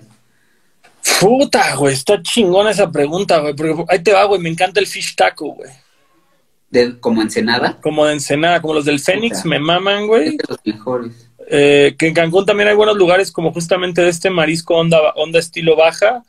Me maman, yo sé, yo sé que hay mucha gente bien mamona que dice que no va, güey, pero los de las sumareras, güey, en Tijuana me gustan un chingo. Ah, no, Eh. eso es, ese es el estilo, ese es el estilo. No, yo sé, pero, pero justamente es ese pedo. Dicen, "Eh, las sumareras no rifan, vete a tal. Y digo, güey, las sumareras me dan lo que necesito. Nah, es que güey. en Tijuana hay tantas taquerías de tan buen nivel que Mira, si algo le reconozco a mi amiga Ivy Satana, es que sea lo que sea que le digas que te gusta un chingo, te lo va a pendejear y pelucear, pero siempre te lleva a una opción bien chingona. Entonces, como que, como que siempre defiende su terreno, güey. sí, ese es, es alguien que siempre conoce su terreno y sabe a dónde llevarte. Ese tipo de gente me gusta. A mí, No me gusta que te peluceen. ¿Qué? no que te güey, en, en, en, en Hermosillo igual hay unos manjares estúpidos. Los. Armando, ¿fuiste a los tacos Armando? ¿De Hermosillo? Sí. No, Me güey. llevó Alan, que está aquí conectado, de hecho, es el que dice en el comentario, hola. No mames, hasta Alex Stretchy está conectado, carnal. Bien, bien por el. Saludos a Stretchy, que también le encanta la comida. Lo- que lo tam- voy a- que también es un glotón el Stretchy, vas a tener que invitarlo, güey. sí, sí. Aquí, en la- aquí, en la- aquí en mi reino, en la Narvarte, güey, los del Vilcito, la neta, sí Muy hacen bueno, muy, muy fino. bueno. Las tortas igual, los sonoloas son una chulada. Hay unos de tripa a una cuadra del Vilcito, pero el taquero es un mamón. Entonces ya no voy, pero es como un puestito que tiene unos. Ah, mira, güey, en Juárez comí unos de tripa que igual estaban gladiadores, güey. En Juárez hay muy buen taco, güey. Es que el taco es lo mejor que hay, güey, la neta. La Insuperable. neta es- En Mérida, unos de cochinita y de lechón, acá chingones, güey. Puta, los de lechón, Con, pasos cas- de con, cas- con un pedacito de castacán Sí, con chicharroncito, con chicharroncito. Pero sí, pero de, de lechones en pan, ¿no? Para mí el pan francés con Sí, lechón obvio, obvio, en- es uno de esos manjares insuperables de la vida. O sea, como que si algo me ha dado el tour, o sea, más allá de grandes compas, que obviamente, pues, no, no, eso no lo puedes Refutar. de, de valorar, o sea, como de, no, como de decir, como de, no sé cuál es la palabra correcta, pero bueno, sí, todo lo que he comido alrededor de este país por la música, no lo cambiaría por nada. ¿Cuál es, ¿Cuál es tu top 5 de ciudades de México, güey? Está fácil. Em, tiene que estar Tijuana, obviamente, Obvio, ni tú puedes decir DF, ni yo puedo decir Cancún. va. Está Tijuana, está eh, Mérida. Mérida siempre voy a decir Mérida. Tiene todo. Eh, me encanta. Güey, ¿sabes qué? ¿Cuál ciudad me encanta? Así como es muy única y singular y siempre pasan cosas locas. Durango, güey. Durango. Durango, yo siempre que voy estoy a de agarrarme a vergazos con alguien, güey. Sí, O Durango, sea, sí, claro. Durango es loco. Durango es loco. tiene algo- Durango- o sea, es cuna de buenas historias, güey. Sí, Colima. Yo a mi gente de Colima la quiero mucho y me la paso increíble y se me hace un lugar súper mágico.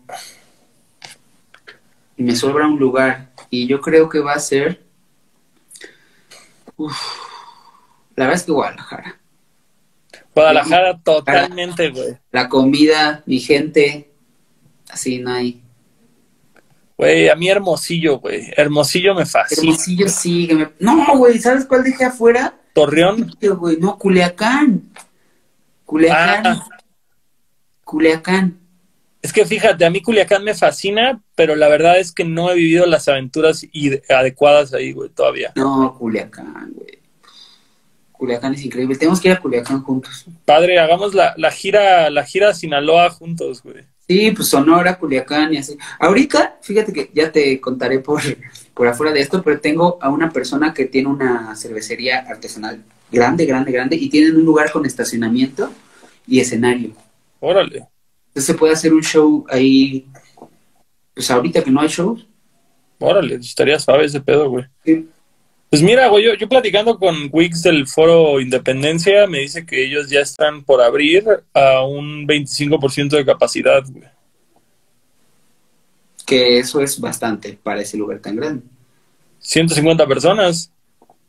Está bien, ¿no? La neta yo creo que está chido, güey. O sea, Yo la verdad es que sí, sí me estoy volviendo loco sin poder viajar, tocar, güey.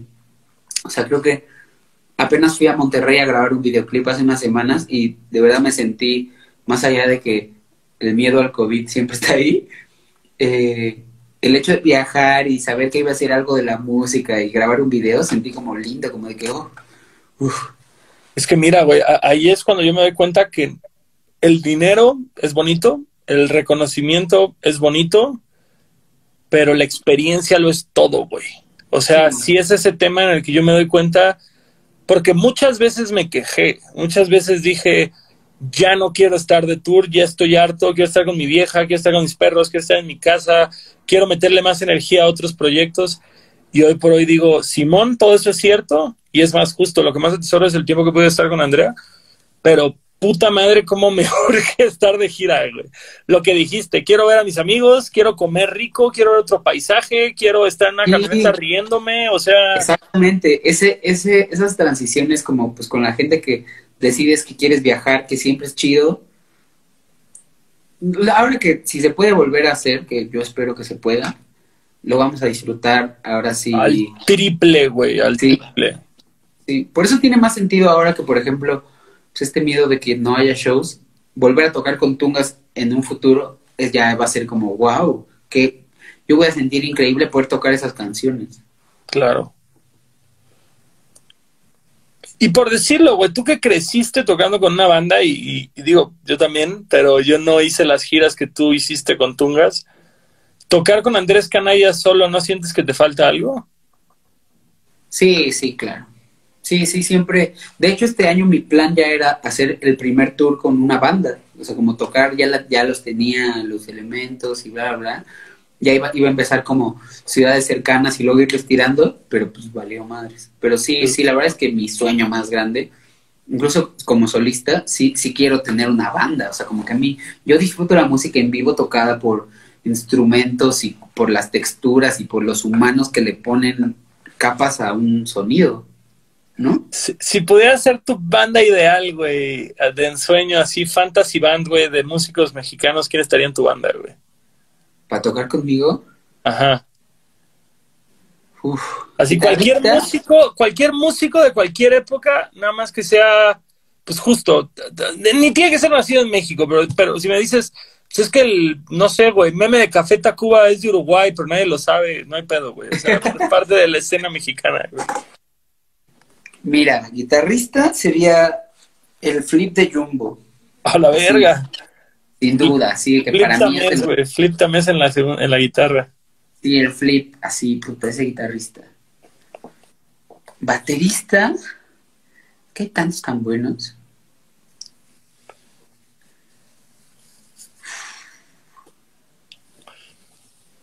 ¿Quién sería mi baterista? Cuando, que... cuando tocabas punk, el Wendell, pero... Pero hoy por hoy.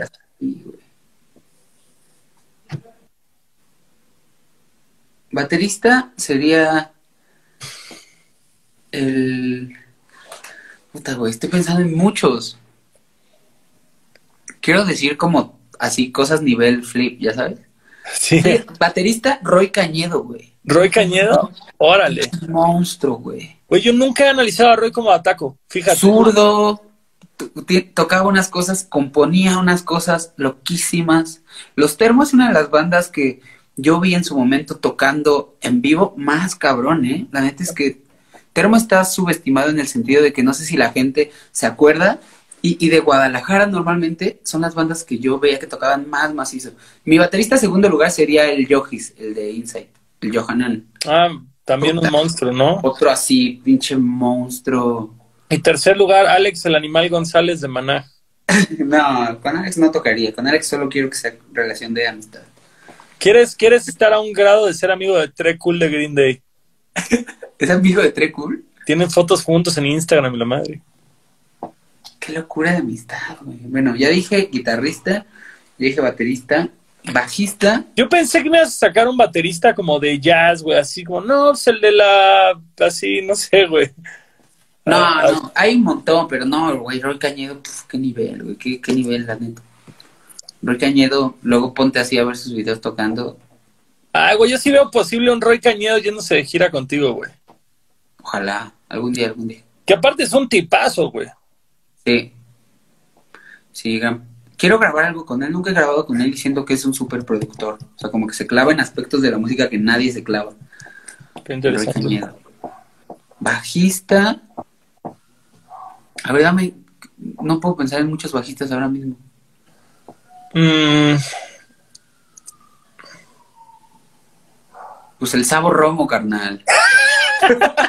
la verdad es que sí tienen líneas muy legendarias, pero no, Sabo Romo no. No es mi tipo. Sí, no mames, yo de Bataco hubiera puesto a Jay de la Cueva, la verga. Sí, es bueno, pero ni es tan bueno. Chido, güey. O sea, no, obviamente se ve chido el Jay de la Cueva. Estoy pero... pensando bajistas, güey. El otro guitarrista pondría al otro de Fobia, al pinche... Al, al Paco, a huevo. Sí, sí imagínate Guidobro y Flip también. Uf. Vámonos. Y no, man, bajista. Bajista, güey, no sé, güey. Hassan de los Kung Fu Monkeys, a la verga. Muy bueno. Muy buen bajista. Pero tal vez no para tu género, güey. Sí, sí. Ahorita no puedo pensar en alguien mexicano, pero colombiano, un bajista que se llama Juan Galeano, que es de una banda que se llama Diamante Eléctrico. Ah, sí, sí los topo. Puta, ese bajista, güey. Es una locura. No, no, nunca, nunca lo he fijado mucho. Sí está muy cabrón ese güey. Sí, sí. Aparte, es buen tipo. También quiero grabar algo con él porque quiero, quiero ahora hacer música más. Manolín me prestó su bajo. Me prestó un bajo hermoso que aquí tengo. Ve. Órale. Es un jazz bass de Nash Guitars. Y estoy tratando de componer música empezando por el bajo, que, que nunca, nunca fui muy de eso. Entonces ahora estoy. Ah, ¿sabes quién sería mi bajista? La Andrew. Ah, huevo. gran, Puta, gran persona. ¿No sé ¿Cómo toca el bajo la Andrew? Sí, toca, todo verguísima el Andrew, güey. La neta es una La talentaza. Lo siento. Lo siento, compa del diamante eléctrico. Sí. Pero siento que la verdad es que aprender a componer desde el bajo, pues lleva tu música a otras cosas, ¿no? No sé, a mí por decirlo, digo, va, va a sonar como el cliché más cliché, pero no entiendo cómo Matt Freeman de Rancid puede meter tantas cosas sien- no siendo él el compositor de la rola, güey. O sea, como ese tema de decir, güey, ya te entregaron la guitarra y la melodía de la voz, mete algo que cuaje ahí, güey, y el vato hace unas joyas. Y ahorita Yo que he estado subiendo como, que como sí está muy loco. La verdad es que yo creo que él, de- él debe tener un crédito bastante grande en muchas canciones de Rancid para que sea la canción Güey, no, no, no, y aparte, o sea, ahorita que ha estado subiendo como sus tutoriales, o bueno, no son sus tutoriales, pero que sube sus videos tocando las rolas en, en Instagram, de pronto dices, no mames, ni siquiera entiendo qué está haciendo en el bajo ahorita, güey. O sea, como que lo que está haciendo en el bajo no tiene sentido, pero suena a poca madre. Sí, ese güey es una de esas personas que o fue tocado por Dios o era alguien que se agarraba su instrumento cuando despertaba y tocaba Todo el día. Pero es que, vato. ¿cuántos años tenía en Operation ID? 18 años y está haciendo esas mamadas, güey. Sí, creo que nos faltó en algún momento ser más dedicados. Pero bueno, Totalmente. somos unos somos unos masters of none, pero bueno, qué bien la pasamos. Pero, ah, pero aquí estamos, que es lo que importa, güey. Sí. Mira, güey, yo creo que ni tú ni yo por años pensamos que íbamos a poder vivir de esto, entonces todo lo que venga, güey, es ganancia, cabrón. No, obviamente no. Y, y ahora estaba recapitulando todos los sucesos de mi vida que me han llevado a este momento, como de que decir, puta, ahora a, a lo que me dedico. Y, y lo loco que fue que, pues sí, todo tuvo que ver, fue, para mí, para mí es tu culpa también. Ah, cabrón. Porque te digo que yo tenía, a mí, cuando yo era adolescente, un amigo como de la secundaria me regaló una guitarra Gibson setentera que yo tenía ahí, que pues yo la verdad es que ni tocaba ni me gustaba, porque yo tenía mi Telecaster que sigo teniendo, que es mi guitarra favorita. Y cuando nos íbamos a ir según de gira, tungas con niños feos, La yo vendiste para... que quería tener dinero para, pues para no pedirle a mis papás y decir como que bueno, me voy de gira con mi banda. Ajá. ¿no? Y ahí fue la primera vez que experimentamos lo que es irnos de gira. Ya no nos fuimos con ustedes, ustedes se fueron con no sé quién. Total, Ahí no se- pasó. ahí se Pero yo ya decían había vendido esa guitarra. O sea, yo aprendí que amaba esta vida gracias a eso de que una vez tú me dijiste, pues por internet, como de, güey, ¿qué pedo? Vámonos en camioneta hasta Tijuana. Yo de que, what? Ni siquiera sabía cuántas horas se hacían hasta Tijuana. ¿No? O sea, ustedes se la aventaron hasta Guadalajara, ¿no? Desde Cancún. No, vato, no mames. Nosotros, nuestra primera gira fue la ruta más pendeja del mundo, güey. Empezamos en Cancún, Mérida, Tabasco. De ahí terminamos como en Monterrey, Zacatecas, San Luis Potosí, Durango, Vallarta, Guadalajara, de vuelta al DF y de ahí a Cancún de golpe todo, güey. ¿Por qué hicieron eso, güey? Porque éramos morros pendejos, güey. no había Google Maps. No, no había Google Maps, güey. Y, y el internet tampoco era lo que es ahorita. Lo que estoy en ver es que yo no, yo no, yo no manejé y la neta apliqué una de, digo, y esto lo puedo decir abiertamente porque la mayoría de ellos ya ni tocan ni van a ver esto nunca, pero la banda del Benji, los C45, los mandamos a todos, güey, al asiento de hasta atrás, con el Roy, con nuestro bataco, y yo iba acostado toda la carretera, güey, en un asiento y tres güeyes sentados en un asiento, güey. Entonces, para mí, güey, yo estuve dormido toda la carretera, güey. ¿Y por qué te dejaron hacer eso, güey? Por alfa, güey, a la verga, güey. Sí, ¿verdad?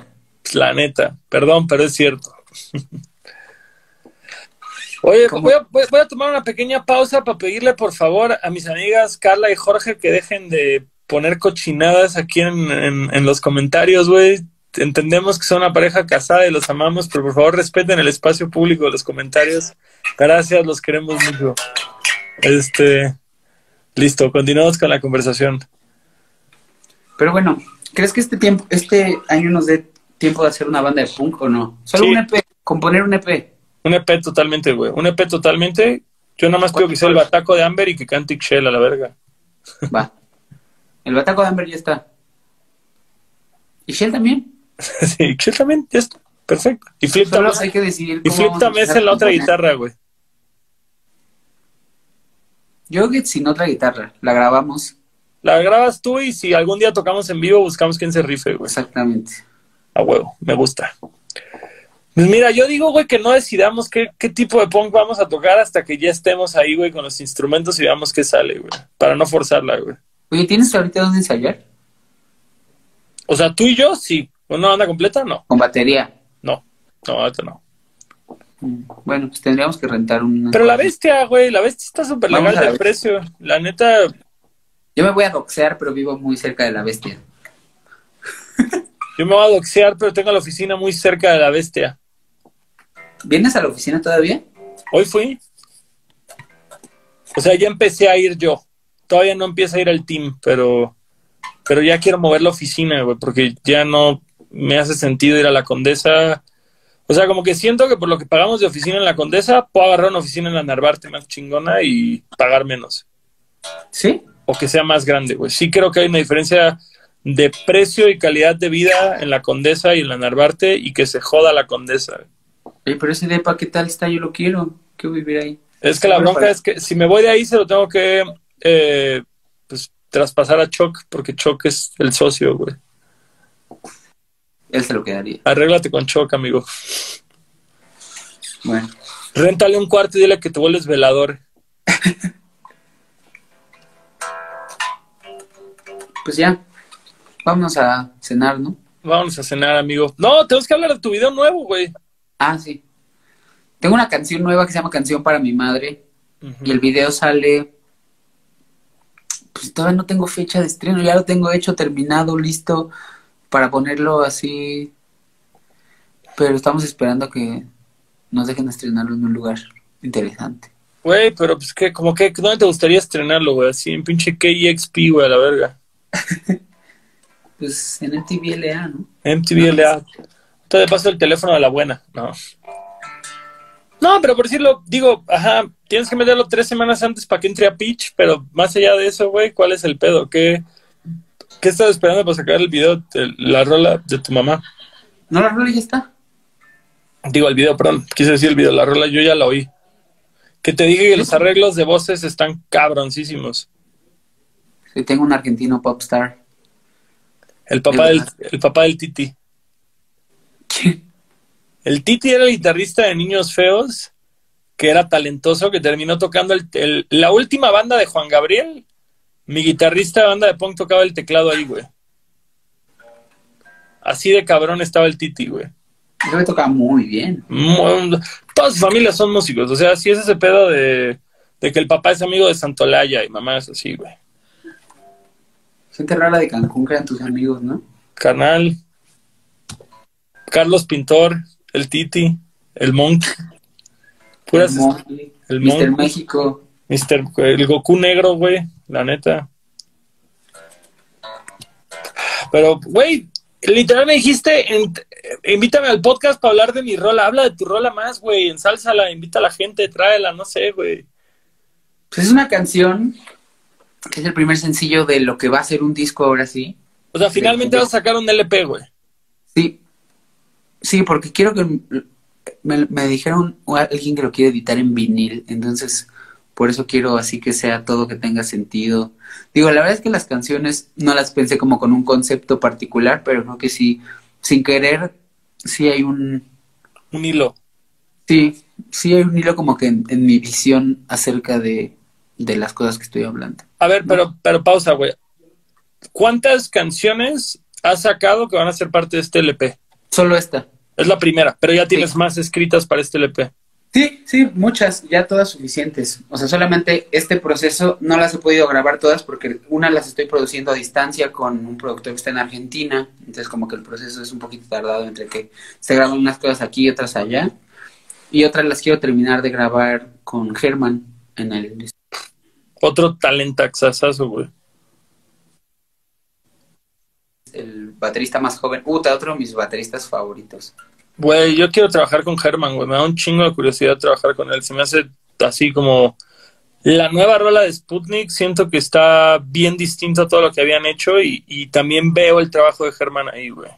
Sí, no, Germán es un, es un musicazo, ¿no? O sea, como que entiende cualquier género y toca cualquier cosa muy bien y pues es un gran productor, ¿no? O sea, como que es alguien que sabe sacar lo mejor de una canción y además tiene ahí un equipo. Es como que es, es una de esas personas que se clavó tanto en saberle grabar a la compu desde hace tantos años que pues sí ha llegado a un nivel, tiene un oído como pocos y una sensibilidad para la música, entonces la verdad es que sí, pues sí, ponle tú que no sé si haya hecho hip hop, pero creo que no tiene problema en hacer cualquier cosa. No, y él me dijo que quería hacerlo, güey. Entonces, la neta, creo que es emocionante para ambos, güey. ¿Tú sabes por qué salió de Lola Club? Pues yo creo que no era tanto de su interés. Stretchy, dinos tú qué onda, por qué salió. Stretchy, dinos por qué salió el, el German de Lola Club, por favor. Coméntalo. Yo creo que no tenía tiempo para dedicarse a. Pues Lola Club es una banda que sí turea, ¿no? Y que sí pues implica muchas más cosas y Germán es una es una rata de computadora. O sea, ese güey sí es su estudio todo el día. Sí. Sí, toda la vida, todo su estudio, o sea, lleva así años. Él grabó el, el espíritu del tiempo. Yo me acuerdo que el, que el pinche solo de Brindemos lo hizo, creo que él o su papá o no sí, él, él, él. Su papá grabó el saxofón, ¿no? El ferrocarril. Ajá, sí, sí, sí. Si no, Germán grabó un montón de guitarras en los discos de Tungas. Oye, Ahora sí, explícame, güey, quién verga es el señor, güey, que sale en el video del ferrocarril que me decías que era el papá de Jabo y luego me dijiste que no. Un don que sale con una playera de Iron Maiden. Es un...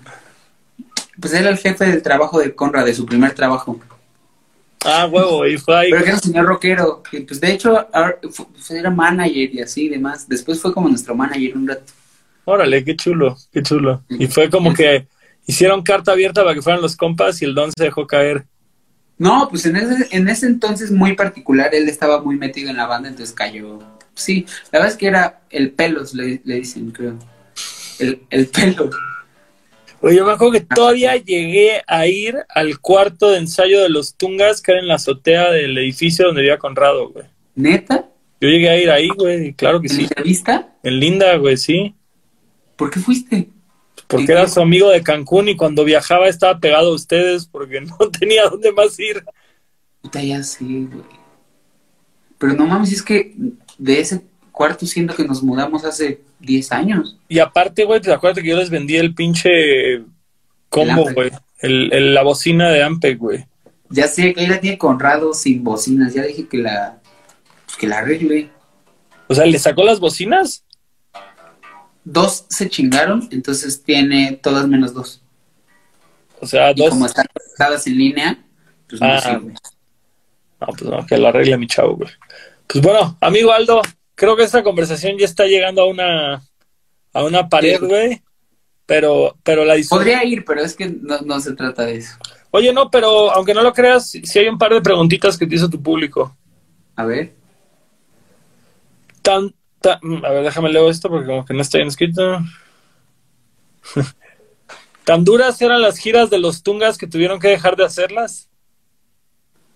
Pues la cosa es que éramos muchos integrantes y tratar de que una gira sea reditable en todos los niveles para que, o sea, obviamente es muy redituable a nivel experiencia para todos, ¿no? Te la pasas increíble y creo que ese era como el fin total, pero pues después la gente crece y tienes hijos y tienes que pagar cuentas y pues ya no tienes el tiempo para dedicarte a, eso, ¿no? O sea, como al, ocio tan...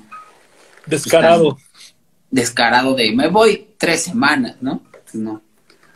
Pero sí, pues sí, sí eran duras. Todos dormimos en el piso aquí en esta sala de chat.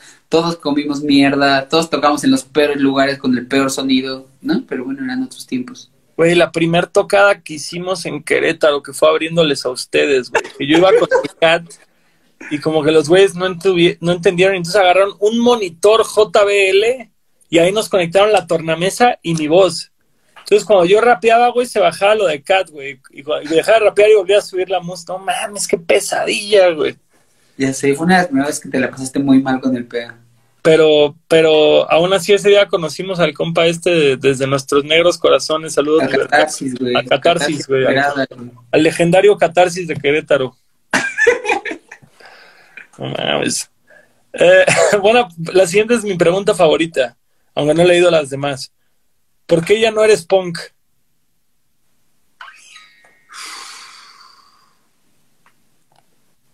Yo creo que sí soy, pero yo que parece que ya no soy.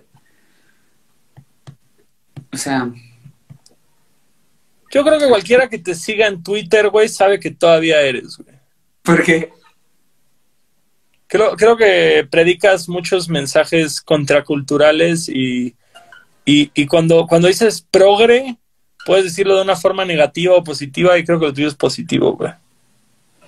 Sí, pues eh, sí, el, punk ya no es, ya, ya no es muchas cosas, ¿no? O sea, como que la verdad es que sí ya no me identifico con muchas cosas del punk que se quedaron ahí estancadas, o sea, tipo, no voy a mencionar sujetos, pero de pronto ves banda con la que convivíamos y que escuchábamos música y bla, bla, bla.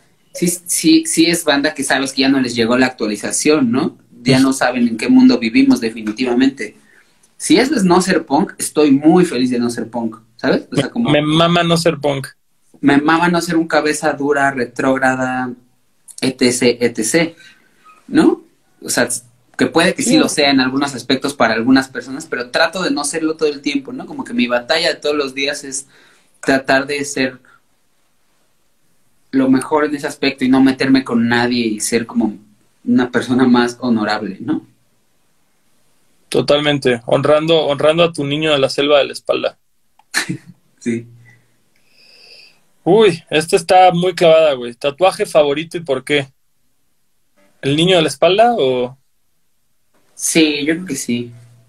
Pues por lo que pinches significa y por lo que pinches duele, ¿no? O sea, porque la verdad es que cuando decidí empezar a hacer ese tatuaje, pues tatuarse duele siempre. A mí siempre me duele y yo siempre estoy sufriendo. Pero cuando me empezaron a hacer ese tatuaje dije, madres, ¿en qué me acabo de meter? Porque lo tengo que acabar. Sí. Sí, llevo cuatro sesiones o cinco y me faltan como cinco. Y antier que me fui a tatuar el muslo, sufrí como nunca, te lo juro, nunca había querido parar un tatuaje en mi vida. Y sí le dije esta vez al tatuador, le dije, ya, ya, ya, ya, ya me tengo que ir, ya me tengo que ir, ya. Luego lo acabamos, como acaban de cuánto, en dos semanas. Y no, no me dejó parar, güey. Me dijo, no, sí puedes, sí puedes. Y paramos un par de veces y me lo terminó. Pero dije, madre, güey, si no pude con un pinche tatuaje en la pierna, ¿tú crees que voy a echarme otras cinco sesiones de espalda? Pues ahora lo tengo que hacer. Güey, yo el muslo me lo tatué y no me dolió nada, güey. Yo no sé, yo, yo creo que la verdad es que cada vez aguanto menos los tatuajes. Sí, eso, eso es... Y, y, sobre todo dicen que la banda más tatuada es la que menos aguanta, güey. Yo me acuerdo alguna vez haber leído eso de una madre del Warp Tour que decían que el más chilletas era el Mike Herrera de MXPX porque porque ese güey está todo tatuado, que ya lo rayan y es un chillón, güey. ¿Por qué será eso, güey? Que no hay memoria de ese dolor. ¿Sabes? No, no hay forma de volverte más duro pero siempre quieres volver, güey. ¿Tú te has tatuado últimamente? A mí ahí te va, güey. A mí me encantan los tatuajes, hay un chingo de cosas que me quiero hacer, pero me da hueva. O sea, ya tatuarme me da hueva y este pedo de que cada vez que me hacen una pieza de más de dos o tres horas, termino como con las defensas bajas, siento la garganta como si me fuera gripa. Y fíjate que para mí un poco sí es como siento que ese es un dolor autoinfligido medio extraño, raro, que no sé por qué lo hacemos, una cosa masoquista que quién sabe para qué sirve. Por vanidad, quiero es eso, es pura estética, es vanidad, güey. El tatuaje es vanidad, güey. Quien diga lo contrario es un pinche mentiroso, güey. Saludos a John Mendoza que está conectado y es, y es uno de los mejores. Sí, obvio sí lo es, obvio lo es. Obviamente quieres verte de alguna manera particular, pero para mí sí hay una cosa muy extraña, rara, del dolor y de aguantarlo y de mentalizarte que, que, siento que es más profunda que todavía no puedo explicar y creo que por eso lo estoy haciendo ahora. O sea, pero ¿a ti te gusta el dolor? No. Me gusta saber, me gusta saber que pude. O sea, como, como es un reto para ti mismo, tal vez. Ni siquiera es un reto porque no gano nada, ¿no? O sea, como que final- güey, ¿cómo verga, no? sí, sí. Siento que es ahí como una cosa medio del karma extraño. Yo, yo acabo de sacar cita hoy para tatuarme con el Chanoc el sábado. En el SS. Sí, siento que voy a tener que dejar ahí la factura de mi coche, una madre así, güey. ¿De qué tamaño te lo vas a hacer? Leve, como salgo así como para el brazo interno acá, güey. No, no creo que tanto. O sea, sí sé cuánto cobra, pero Precio por inbox. precio por inbox. Ya es esos precios tan caros que por inbox, ¿verdad? Sí, güey. O, o más bien tan, este...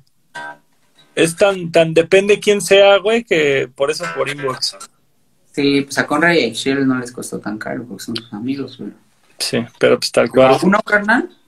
Pero a uno, a uno que no es tan popular, ah, Sí, ya sé. Por eso, por eso uno tiene que tener buenos amigos tatuadores. La verdad es que Güey, yo puedo decir, güey, que hasta este momento me he gastado un cuarto de lo que me hubiera gastado si hubiera sido Claro. desconocido, güey. Sí, sí me han, sí me han, sí me han chiqueado los tatuadores toda mi vida, güey. Sí, qué buen pedo. Este, este tatuaje me lo regalaron, la verdad es que... que ¿El lo del, el del muslo? Sí, lo voy a etiquetar. Se rifó, lleva muy poco tiempo tatuando, es un jovenzuelo. Y estoy seguro que este güey, en 10 años, o sea, para, le dije, no mames, ¿cómo te quedó esto? O sea, es muy perfeccionista, le quedó muy bien para el poco tiempo que lleva tatuando. ¿Cómo se En llama? 10 años va a ser un monstruo, güey. ¿Cómo se llama? Se llama Tim, pero su página se llama Love Upside Down. Vale, buen nombre. Love Upside Down. Tatu, Ah. para que lo sigan. Luego deberías irte a hacer algo con él. Padrino, déjame agarro energía, güey. O sea, ahí tengo a mi, a mi pinche canal el Screech, güey, chingándome de que me va a tatuar y no voy por pinche decidioso y huevón. ¿Y tú te has tatuado mucho con Screech históricamente? Históricamente mi segundo tatuaje fue con Screech y este y de ahí no me había vuelto a tatuar con él hasta el año pasado. Y, y yo creo que para el color, para colores brillantes, el Screech es brillante, güey. ¿Sabes qué me pasa, güey? Me gusta un chingo el tradicional y siento que muy poca gente en México hace bien el tradicional, güey. O sea, para neotradicional hay unos monstruos como mi canal, el John Mendoza aquí, el Cris Arroyos. ¿Conoces El- a uno que se llama Salón Casablancas? No, ¿No ¿Lo sigues? No. Búscalo, ese güey de tradicional, tradicional, tradicional. Pero, pero es que fija- fíjate, una de esas eh, cosas que me sugiere Instagram, eh, totalmente de acuerdo con el tradi, dice John Mendoza. El único güey de tradi que yo he visto que me ha gustado es un güey que se llama Jerónimo Tatú de Mexicali, güey. Que justo me lo mostró el, el George Redrum, justo lo acaba de mencionar. Es el único güey de tradi que he visto en México que se me antoja tatuarme con él. Y es que, güey, como que en Instagram me avienta un chingo de imágenes de morras españolas y alemanas con así todo tradi, güey, todo tradicional, como mucho predominante el negro y el rojo. Y digo, no mames, me encanta, ese es mi pinche estilo favorito. Y en México no topo a nadie que lo haga así, güey. Te voy a mandar un par. Mándame un par, por favor. John Mendoza, que estás por ahí, si, si hay alguien de Tradi que me reconoce mexicano, échale en el inbox, porfa. Te come, amigo. Este, tenemos que hablar lo de las playeras, John Mendoza. Te quiero mucho, amigo. Este, hablando de querer mucho, ¿qué dijo tu mamá de la canción, güey? Canción a mi madre. ¿Lloró? ¿Lloró o no lloró? Es que es un tema muy triste porque mi mamá, la canción trata de que mi mamá ya no habla casi. Oh, shit. Sí, entonces, como que trata de los últimos años que viví con ella y de cómo, pues ella em- empezó a enfermarse hace unos años Oh, shit, lo y siento después de varias cirugías, como que, pues ya nunca volvió del todo, ¿no? Pues porque ella ya está más grande y más traqueteada por la vida y como que la anestesia Le pegó muy mal. general porque eran cirugías duras. Y pues como que hubo una vez que yo me fui de tour con Marino y con Drome, en 2016 o 17, y esa vez volví y yo siento que nunca fue la misma persona. O sea, que me fui y volví. Qué duro. Y entonces la canción habla como de... Y además que era justo la etapa en la que yo quería como resolver, porque podía, sentía que por primera vez podía resolver como todos mis... Pues ya sabes que uno siempre tiene unos temas con su mamá y unos temas con su papá, ¿no? Como Cosas de que arrastras. cuenta y bla, bla, bla. Como que no te das cuenta cuánta razón tenían tus papás porque pues, solo eras un imbécil que solo le importaba hacer lo que quería, ¿no? Claro. Es como que siento que nunca pude hablar con mi mamá todo lo que quería hablar ya en ese momento que quería decirle cosas. Y pues trata de eso. Puta, qué duro conmigo. Entonces no sé en realidad qué dijo, como que pues de pronto le dice a mis hermanos cuando habla, les, les pide que, les, que le pongan mis canciones o cosas así. Y hoy fui y le intenté poner el video, pero no funcionó el maldito Apple TV, no sé por qué. Pero bueno, ahora ya que está en YouTube se lo voy a mandar. Pero bueno, no sé qué vaya a decir, ojalá que le guste. Oh, pues mucha fuerza, amigo, mucha La verdad es que era muy, a mí me, me encantaba vivir con mi mamá y, y enseñarle mis canciones recién hechas porque siempre decía comentarios random como de, está horrible, ¿qué es eso? No era que lo pensara realmente, pero mi mamá, pues, mi mamá era como una persona muy dura, como que no, nunca se abría mucho para las emociones. No era Órale. muy Ujú. ¿Y tu jefe es más cálido o también es muy frío? No, él, él sí era como mucho más cálido. Güey, mi mamá siempre es como, ay, muy bonita, pero ¿por qué dices tal palabra? O no, es que quita esto. Así es como, jefa, no es para que te guste a ti. Cuando te queda una Sí, mamá, tú no eres el target, mamá. Pues si te gusta a ti, Ya, quiere decir que está mal. Güey, justo, justo ahorita yo tengo ese tema, güey, que todas las canciones que he sacado del nuevo disco le han gustado un chingo a mi familia. Y no digo a mi familia David y Guacho, güey. Mi familia como mis papás, mis tías, así, mi familia más fresa. Y como que digo, pues chido, ¿no? Todo bien. Pero justo ahorita, güey, tengo una canción que justamente habla, güey, de que tengo que dejar el perico y el alcohol porque me hacen mal y, y así la canción más explícita de drogas que he escrito en mi vida. Y digo, oh shit, la agüitada que se va a dar mi mamá, la güey. Mi mamá todavía es como más abierta de mente, pero todas mis tías, güey, ya de nuevo no me... Quiero sacarla después de Navidad. Quiero tener una última Navidad en la que todas mis tías, güey, quieran hacerme plática, güey. Nah, pues yo creo que diles que no, esa la escribí sobre una historia. Es de un amigo, es de un Un amigo. amigo. Trata de la vida de mi manager, ¿no? De la vida de, de mi roadie. De mi compa el Guzmán. Sí, pues sí, no creo que se agüite. Bueno, a ver, un par de preguntas más. Ah, oh, ¿por qué te ves tan hermoso? Creo que esa la puso Rebeca, güey. Voy a checarlo, güey. Nah. Rebeca no tiene Instagram. Ah, bien ahí, bien por ella. Es más inteligente que todos nosotros, güey. Sí, ya sé. Yo no tendría Instagram si pudiera no tener Instagram, pero espero que algún día. Estoy, justamente que estoy tratando de reflexionar estas cosas. Como que el otro día estaba pensando como cuánto de lo que compartimos en esta cosa en realidad tiene que ver con la música. Es que es eso, güey. La gente quiere el morbo de lo que hacen los músicos por detrás, güey. Está Por, detrás suena raro, porque hacen... Quieren saber lo que hacen los músicos que no tiene que ver con su música, güey. Ahí está el morbo, güey.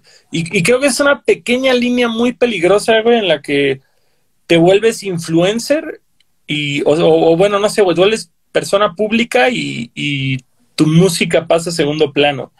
A mí me da un chingo de gusto ver que cuando comparto mi música es cuando son las reacciones más altas en mis redes sociales. Como que, como que de pronto pienso, chale, güey, pues qué tal que les gusta más que hable de esto, del otro.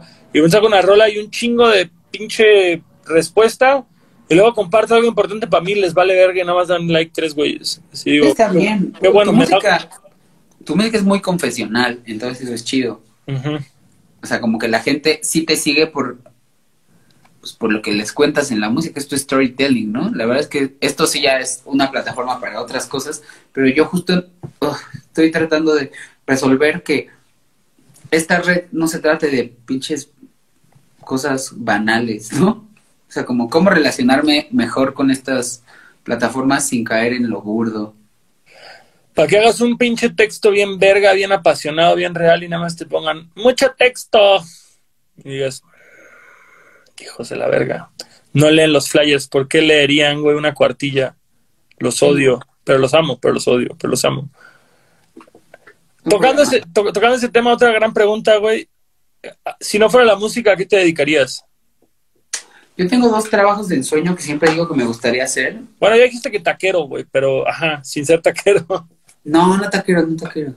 Me hubiera gustado ser director técnico de fútbol así profesional. eh, neta, güey. Neta, así. De que el técnico del Boca Juniors, así. Primer entrenador mexicano del Boca Juniors. El Eso, piojo, güey. el piojo. No, mejor, mejor, mejor que ese güey. Es bueno, pero no, no. Así neta, o sea, el fútbol me apasiona como desde lo táctico y lo filosófico muchísimo. Me encanta. Filosófico. Perdón, güey, yo soy completamente ajeno al fútbol. Lo único que me gusta del fútbol son los uniformes, me maman. Eh, ¿Qué filosófico tiene el fútbol, güey? Y es una pregunta honesta, no es una pregunta retadora, güey. ¿Qué le ves tú de filosófico al...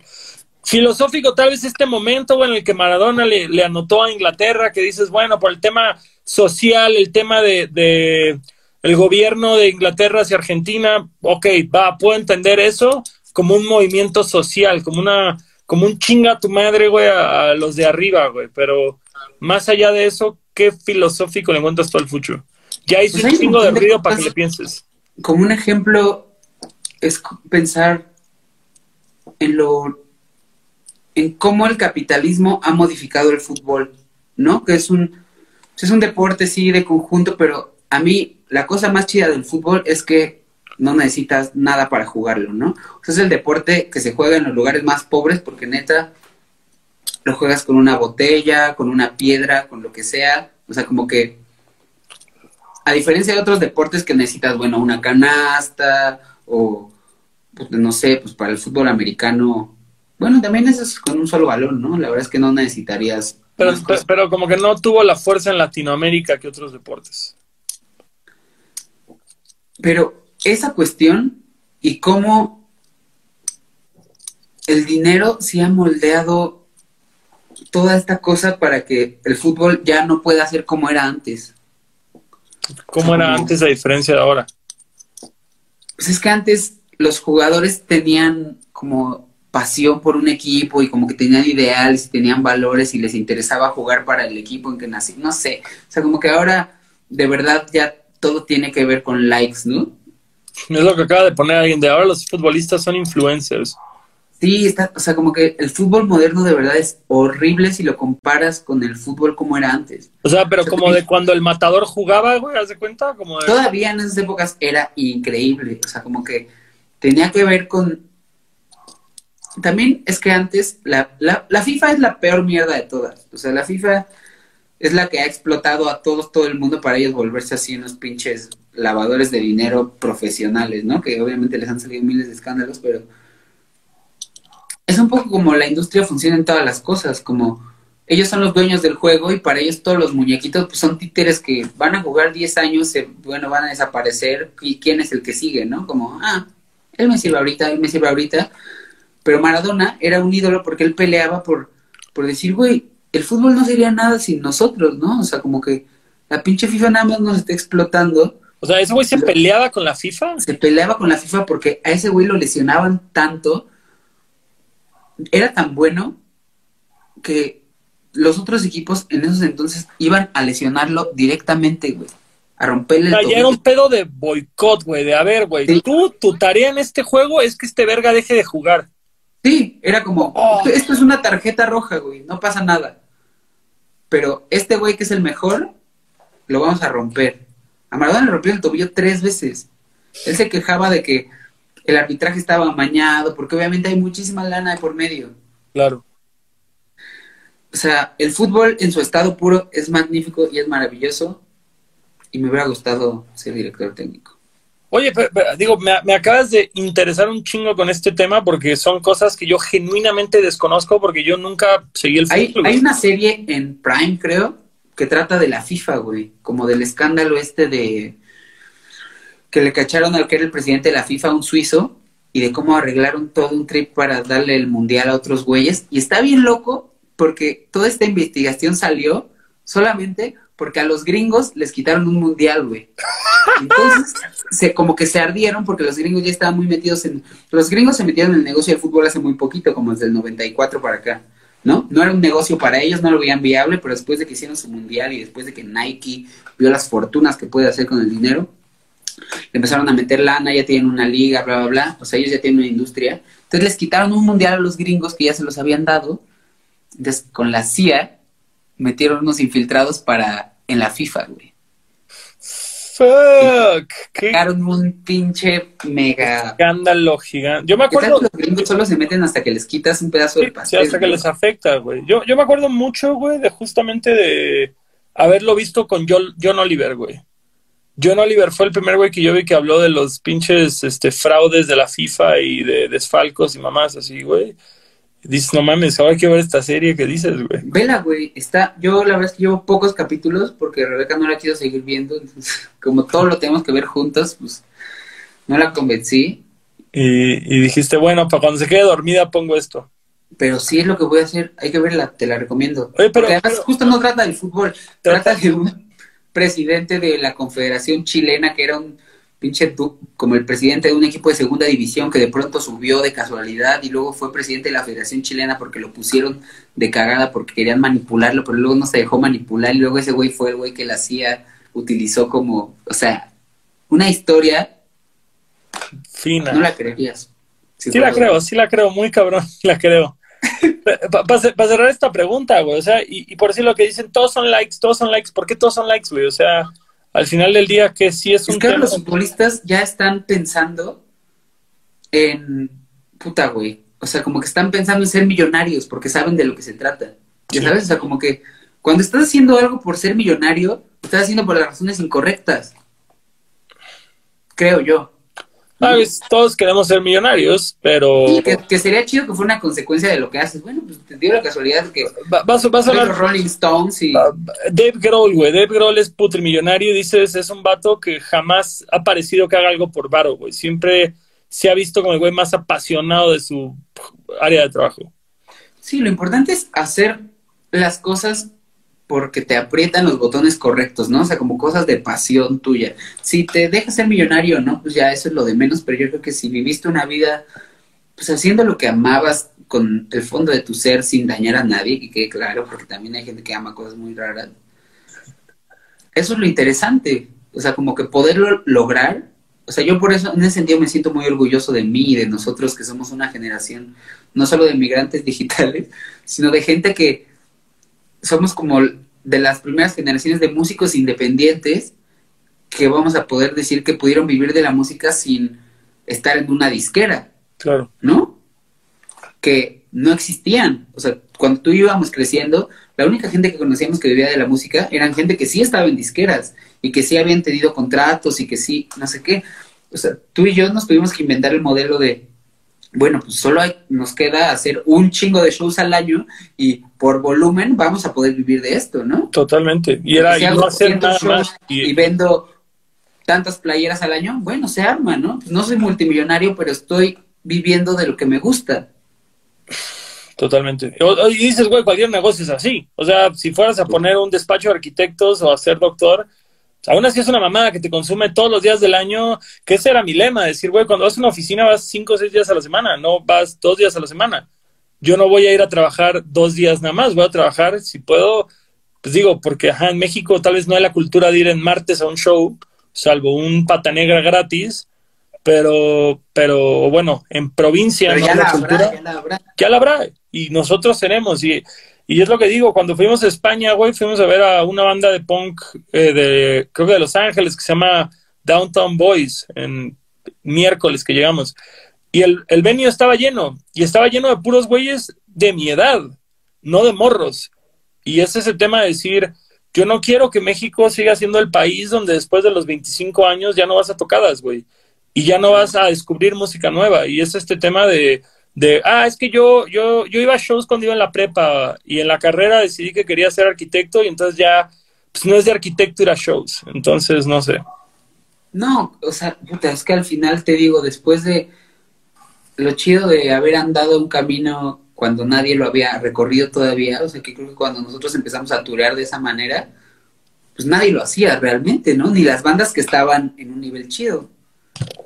¿No? Entonces, ahora, o sea, ver que después se abrió un, pues una ruta para todo el mundo, que todo el mundo pudiera ir a tocar a tal y tal y tal, pues es un gran avance que, digo, ahora lamentablemente esta situación frenó un poco ese ritmo, pero yo creo que íbamos en camino a ser un país con una industria musical mucho más sana y con una pues, generación de músicos independientes que pueden hacer mil cosas y vivir de la música y bla, bla, bla. Sí, güey. La Que neta. era impensable. Y eso, pues está muy chido. O sea, como que yo, pues yo veo a los que estuvieron antes de nosotros y que ellos abrieron una parte del camino y luego nosotros y luego habrá otros y así. Y está chido haber sido parte de esa historia. Claro, total. O sea, no sé, güey. Yo el otro día, no sé con quién lo platicaba, pero creo que Austin TV fue justamente el eslabón antes de nosotros. Claro, ellos son, fueron un modelo increíble y que para mí, o sea, esos güeyes eran un ejemplo tan chido de, de poder soñar cosas y hacerlas que decías, no mames, estos güeyes de pura Alicia que eran mis compas que yo conocía, están tocando con estas bandas y no sé qué, y, y venden su merch, tocan en España y Sí, una, integridad artística intocable, un, una prioridad al arte antes de cualquier otra cosa irrefutable y además todo lo que lograron siendo instrumentales. Sí. O sea, sí es un pedo que, y, bueno, y ni se diga, güey, el, fueron los primeros güeyes que yo vi en México que tenían merch de todos tipos, olores, colores, sabores, formatos, etc., güey. Y que, y que tureaban como banda de punk, gringa. Pioneros, güey, pioneros chidos. Pues es que, si te digo, si nosotros no hubiéramos tenido el ejemplo de esos güeyes, no sé si hubiéramos hecho esas cosas, ¿no? No sé, porque creo que sí tuvimos mucha escuela gringa de gente que hacía esas cosas. Para mí mi escuela era Bouncing Souls, era que decía, güey, estos güeyes son mi banda favorita, no son famosos, no podríamos decir que son famosos en ningún lugar, chance en su colonia. No, ayer sí, tal vez. Pero aún así turean todo el año, todo el país y llevan viviendo de esto, todos estos siglos, son unos gitanos y yo quiero vivir esa vida, güey. No importa, no quiero, no quiero lujos, quiero hacer este pedo que hacen estos güeyes que son mis ídolos. Y es que fíjate, eso es lo que me da un chingo de envidia, güey, de los morros previamente mencionados hoy. Que dices, vato, qué verga ser señor Kino, güey, tener 19 años, ya estar tureando, güey, tocar así de chingón, hacer unos videos así de verga, güey. Que, que digas, no sé, güey, tal vez a los 28 años, 29 años ya digan, órale, ya una década de gira, güey. Pato, estaba, estaba leyendo, güey. Joe Stromer tenía mi edad cuando terminó de Clash. Que dices, chinga tu madre, güey. O sea, no puede ser. Empezó como a los 24 años, se aventó 10 años de Clash. Y dices, esas bandas duran bien poquito, güey. Sí, sí creo que es un... Pero también es que ve la capacidad en la que tureaban, güey.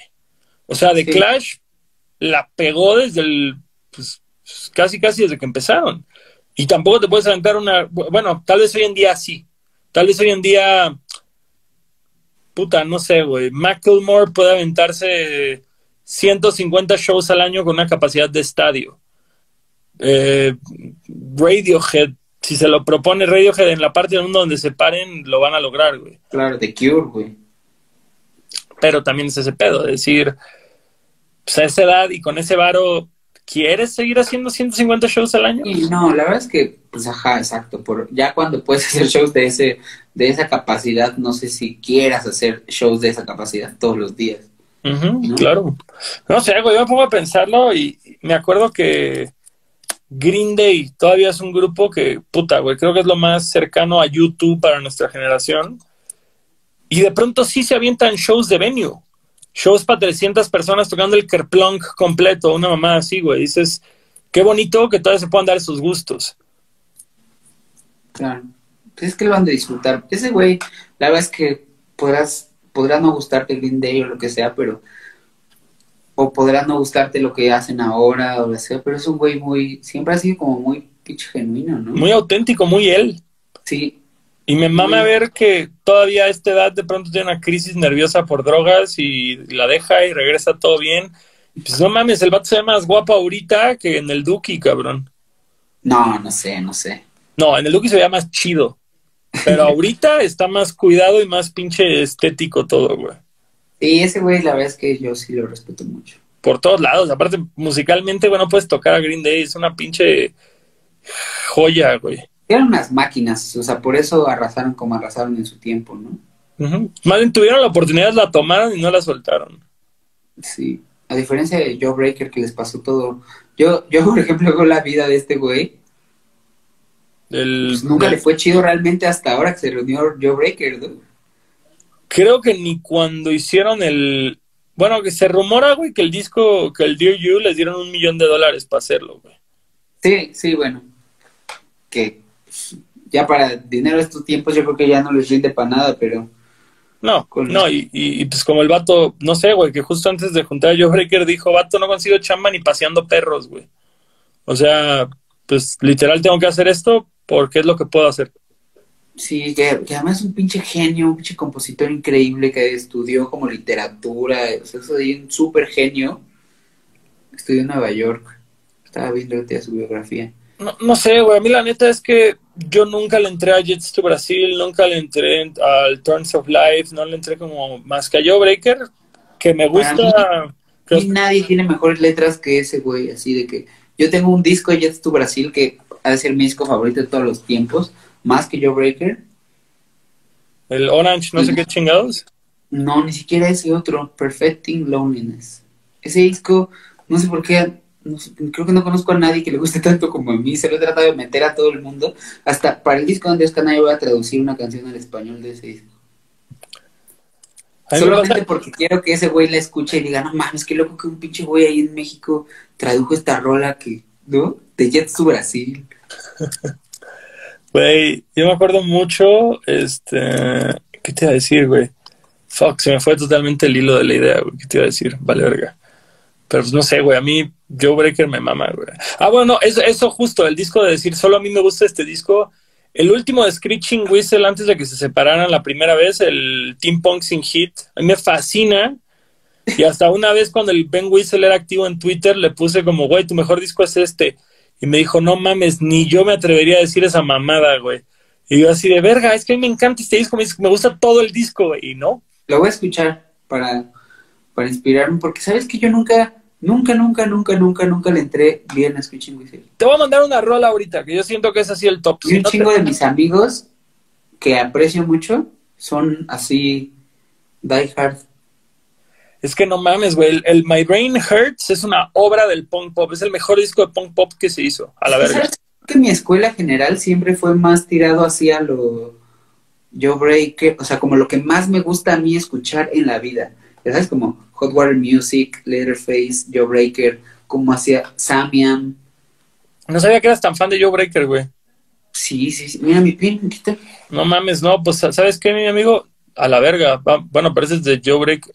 Perdón, quise decir Leatherface, güey. No sabía que eras tan fan de Leatherface. Ah, no, del Mosh. Soy súper fan de ese disco. El Mosh, sí. Ahí está, güey. Ese es el disco que vamos a hacer. Nuestra nueva banda va a ser Rip-Off de Leatherface.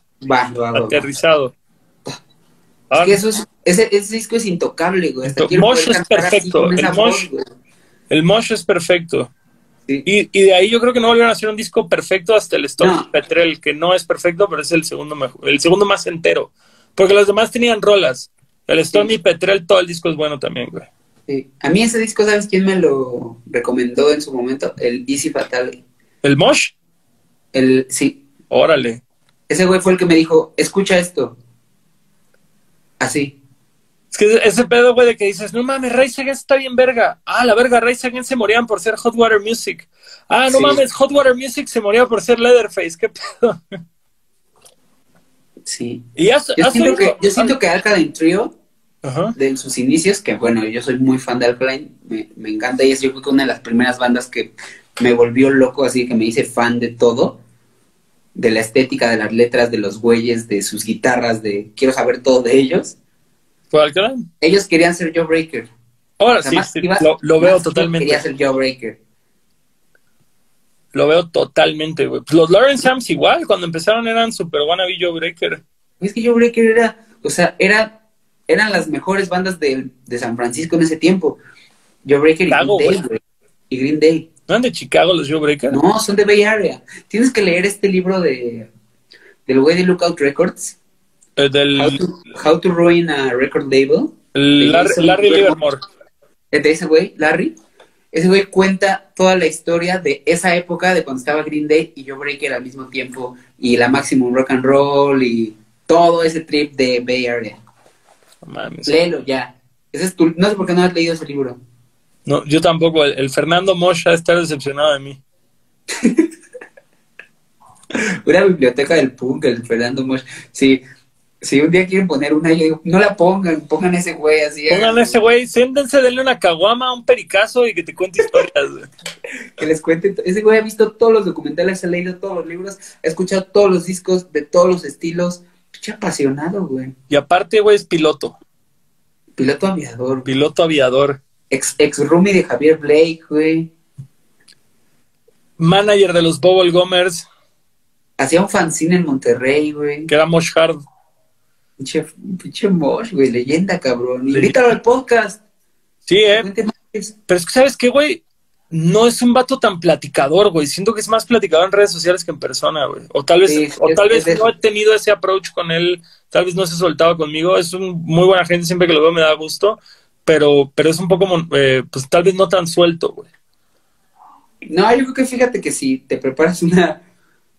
Unos cócteles locochones. Sí, mándale unos cócteles a su casa de esos de que te patrocina la bodega Alianza. Unas botellitas de antillano, de antihumano. Oye, fíjate que justo una de las cosas que más me impacientan de volver a, a tener contacto y así es hacer esta madre presencial, güey. Sí, es- este podcast presencial, de, de la manera que se hacen los podcasts normalmente, hermoso, ¿no? Así Yo- que de que juntara tal con tal y que platiquen sus anécdotas. No, y, y aparte, güey, me gustaría, me gustaría hacer otras cosas, güey. No sé, güey, un ejemplo. Cuando anuncian el cartel del Vive Latino, hacer como mesa redonda para discutir, ¿está verga el cartel o no, güey? O cosas por el estilo, güey, no sé. Ah, opinión, opinión. Ajá, como, como cuando, cuando merite, no siempre. Me gusta más el one on one o tal vez integrar a alguien más al programa, no sé, güey. Al final del día es hablar con gente que si te hace interesante o te cae bien, güey. De eso va. ¿Cuál, cuál soy yo? No sé, déjame lo defino ahorita. Las dos, verga, siempre platico bien bonito contigo. Voy a, Sí. voy a- voy a subir mañana, güey, una encuesta que diga Aldo Tungas, ¿me cae bien o es interesante para que la gente decida? Oye, dos preguntas más y nos vamos a la verga porque ya pasamos la, la de las dos horas. Eh, lo cual es bonito porque me lo debías de la otra vez, culo. ¿Por qué Eric Canales, Nico Orozco y tú se hicieron tan unidos musicalmente? Pues creo que a todos nos tocó, pues todos somos gente de base rockera, ¿no? O sea, como que todos empezamos en la guitarra eléctrica y en estos formatos, y luego a todos nos dio por querer, pues, hacer una transición a la guitarra acústica y como experimentar en otro tipo de sonidos que creo que a pesar de que podría parecer que hacemos lo mismo, hacemos cosas muy distintas, ¿no? O sea, como intentando lo mismo nos tocó como estar en momentos muy particulares desde hace dos años, de conocer cantautores de otros lugares, así como gente muy virtuosa, como que nos tocó verlos existir y tocar así como en reuniones que se hacían de cantautores y fue como que verga, nos voló la cabeza pues el nivel que tenía cierta gente que no tiene ni un solo fan, ya sabes, o sea que dices, verga, cómo este güey puede escribir, ejecutar y ser este nivel de artista y nadie lo conoce, ¿no? Entonces conocimos a, pues a varios. Eh, por nombrar uno, se llama Juanito el Cantor de Argentina, ¿no? Que un tipo que vino y se estuvo quedando en casa de Eric de casualidad porque pues llegó ahí porque alguien le dijo que esa era la casa de un productor y había un estudio y él estaba viajando grabando un disco con otro muchacho español que iban a un país y componían una canción y se iban al siguiente y grababan en el país que siguen, siguiente la canción del país anterior y así estaban haciendo un disco de que increíble, pero bueno, pues convivir con ellos fue como un, un giro de tuerca de que dije, wow, ¿sabes cuánto me falta por aprender? Entonces como que nos tocó al mismo tiempo ver eso y fue como que, güey, pues hay que juntarnos a mejorar y mejorar y mejorar y mejorar y en eso hemos estado. Órale, qué bonito, güey, qué bonito. Jamás hubiera imaginado eso.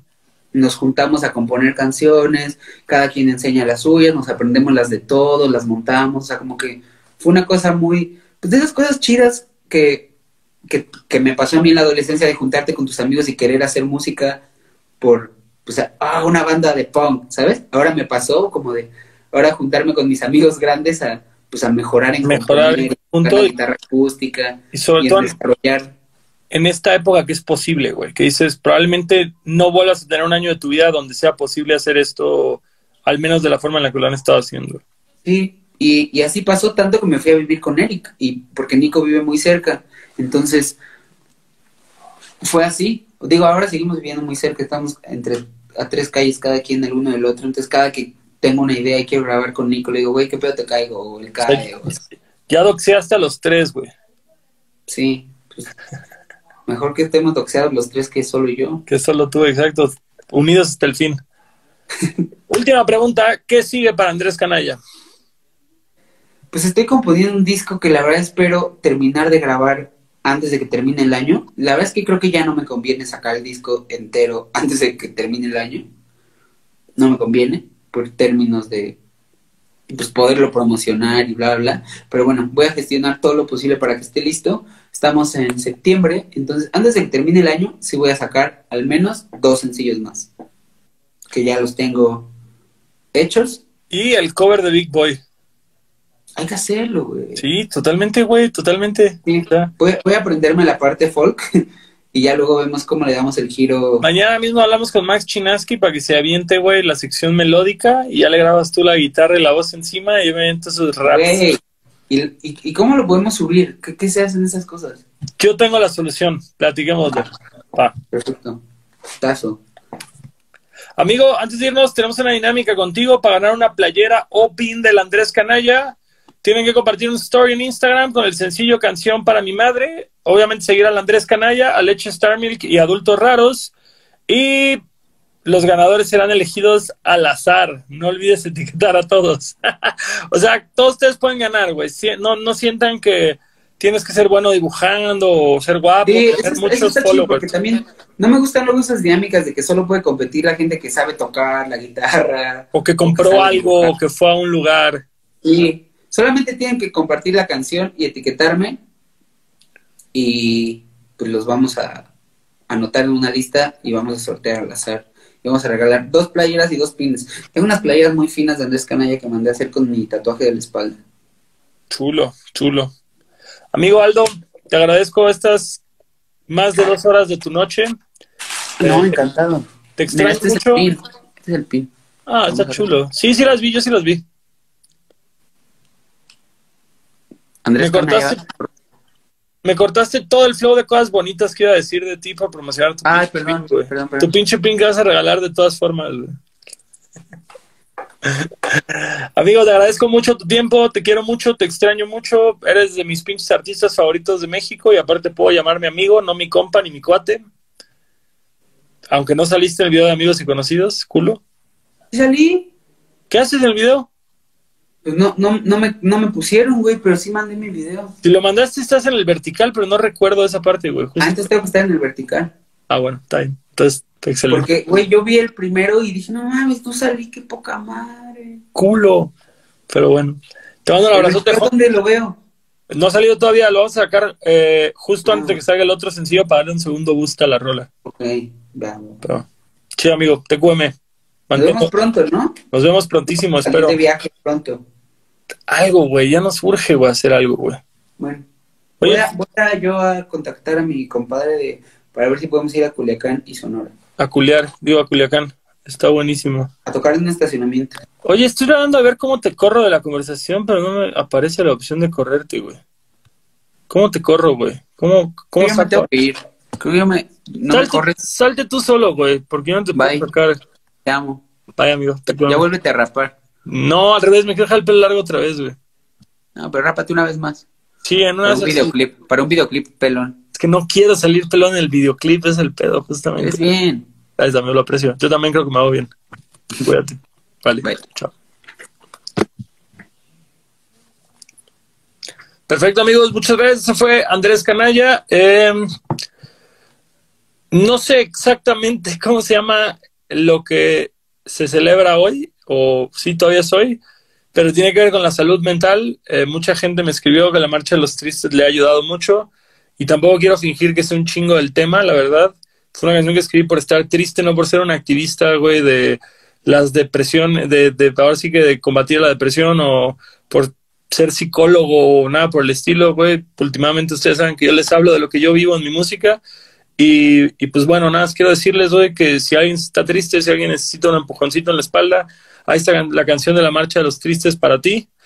Pero eso no es una solución para nada, güey. Eso nada más es un momento, güey. Si necesitas ayuda, apóyate en tu familia, apóyate en tus amigos, apóyate en un experto, en un profesional, en una persona que se dedique a eso.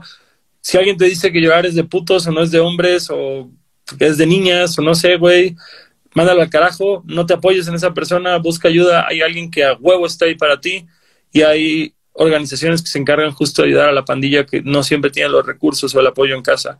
Eh, nosotros los músicos no somos psicólogos, agradezco un chingo a la gente que se ha abierto conmigo, que me ha contado lo que vive, que ha contado lo que pasa, a medida de que puedo, trato de estar ahí y responder y algo, pero siempre mi conclusión es la misma, busquen ayuda de alguien que se dedique a dar ayuda. Yo llevo casi dos años ya yendo a terapia y ha cambiado mi vida en muchos aspectos, se los recomiendo mucho. Y sobre todo ahorita es una época por la verga difícil, así que no lo den por sentado. Soy Longshot como siempre, los quiero mucho, les agradezco estar aquí. Shout out a mi amigo Memo Cobos, que es mi mero, mero carnal. Y nos vemos para el martes, ya es jueves. Ojalá se pongan pedos de una vez. Chao.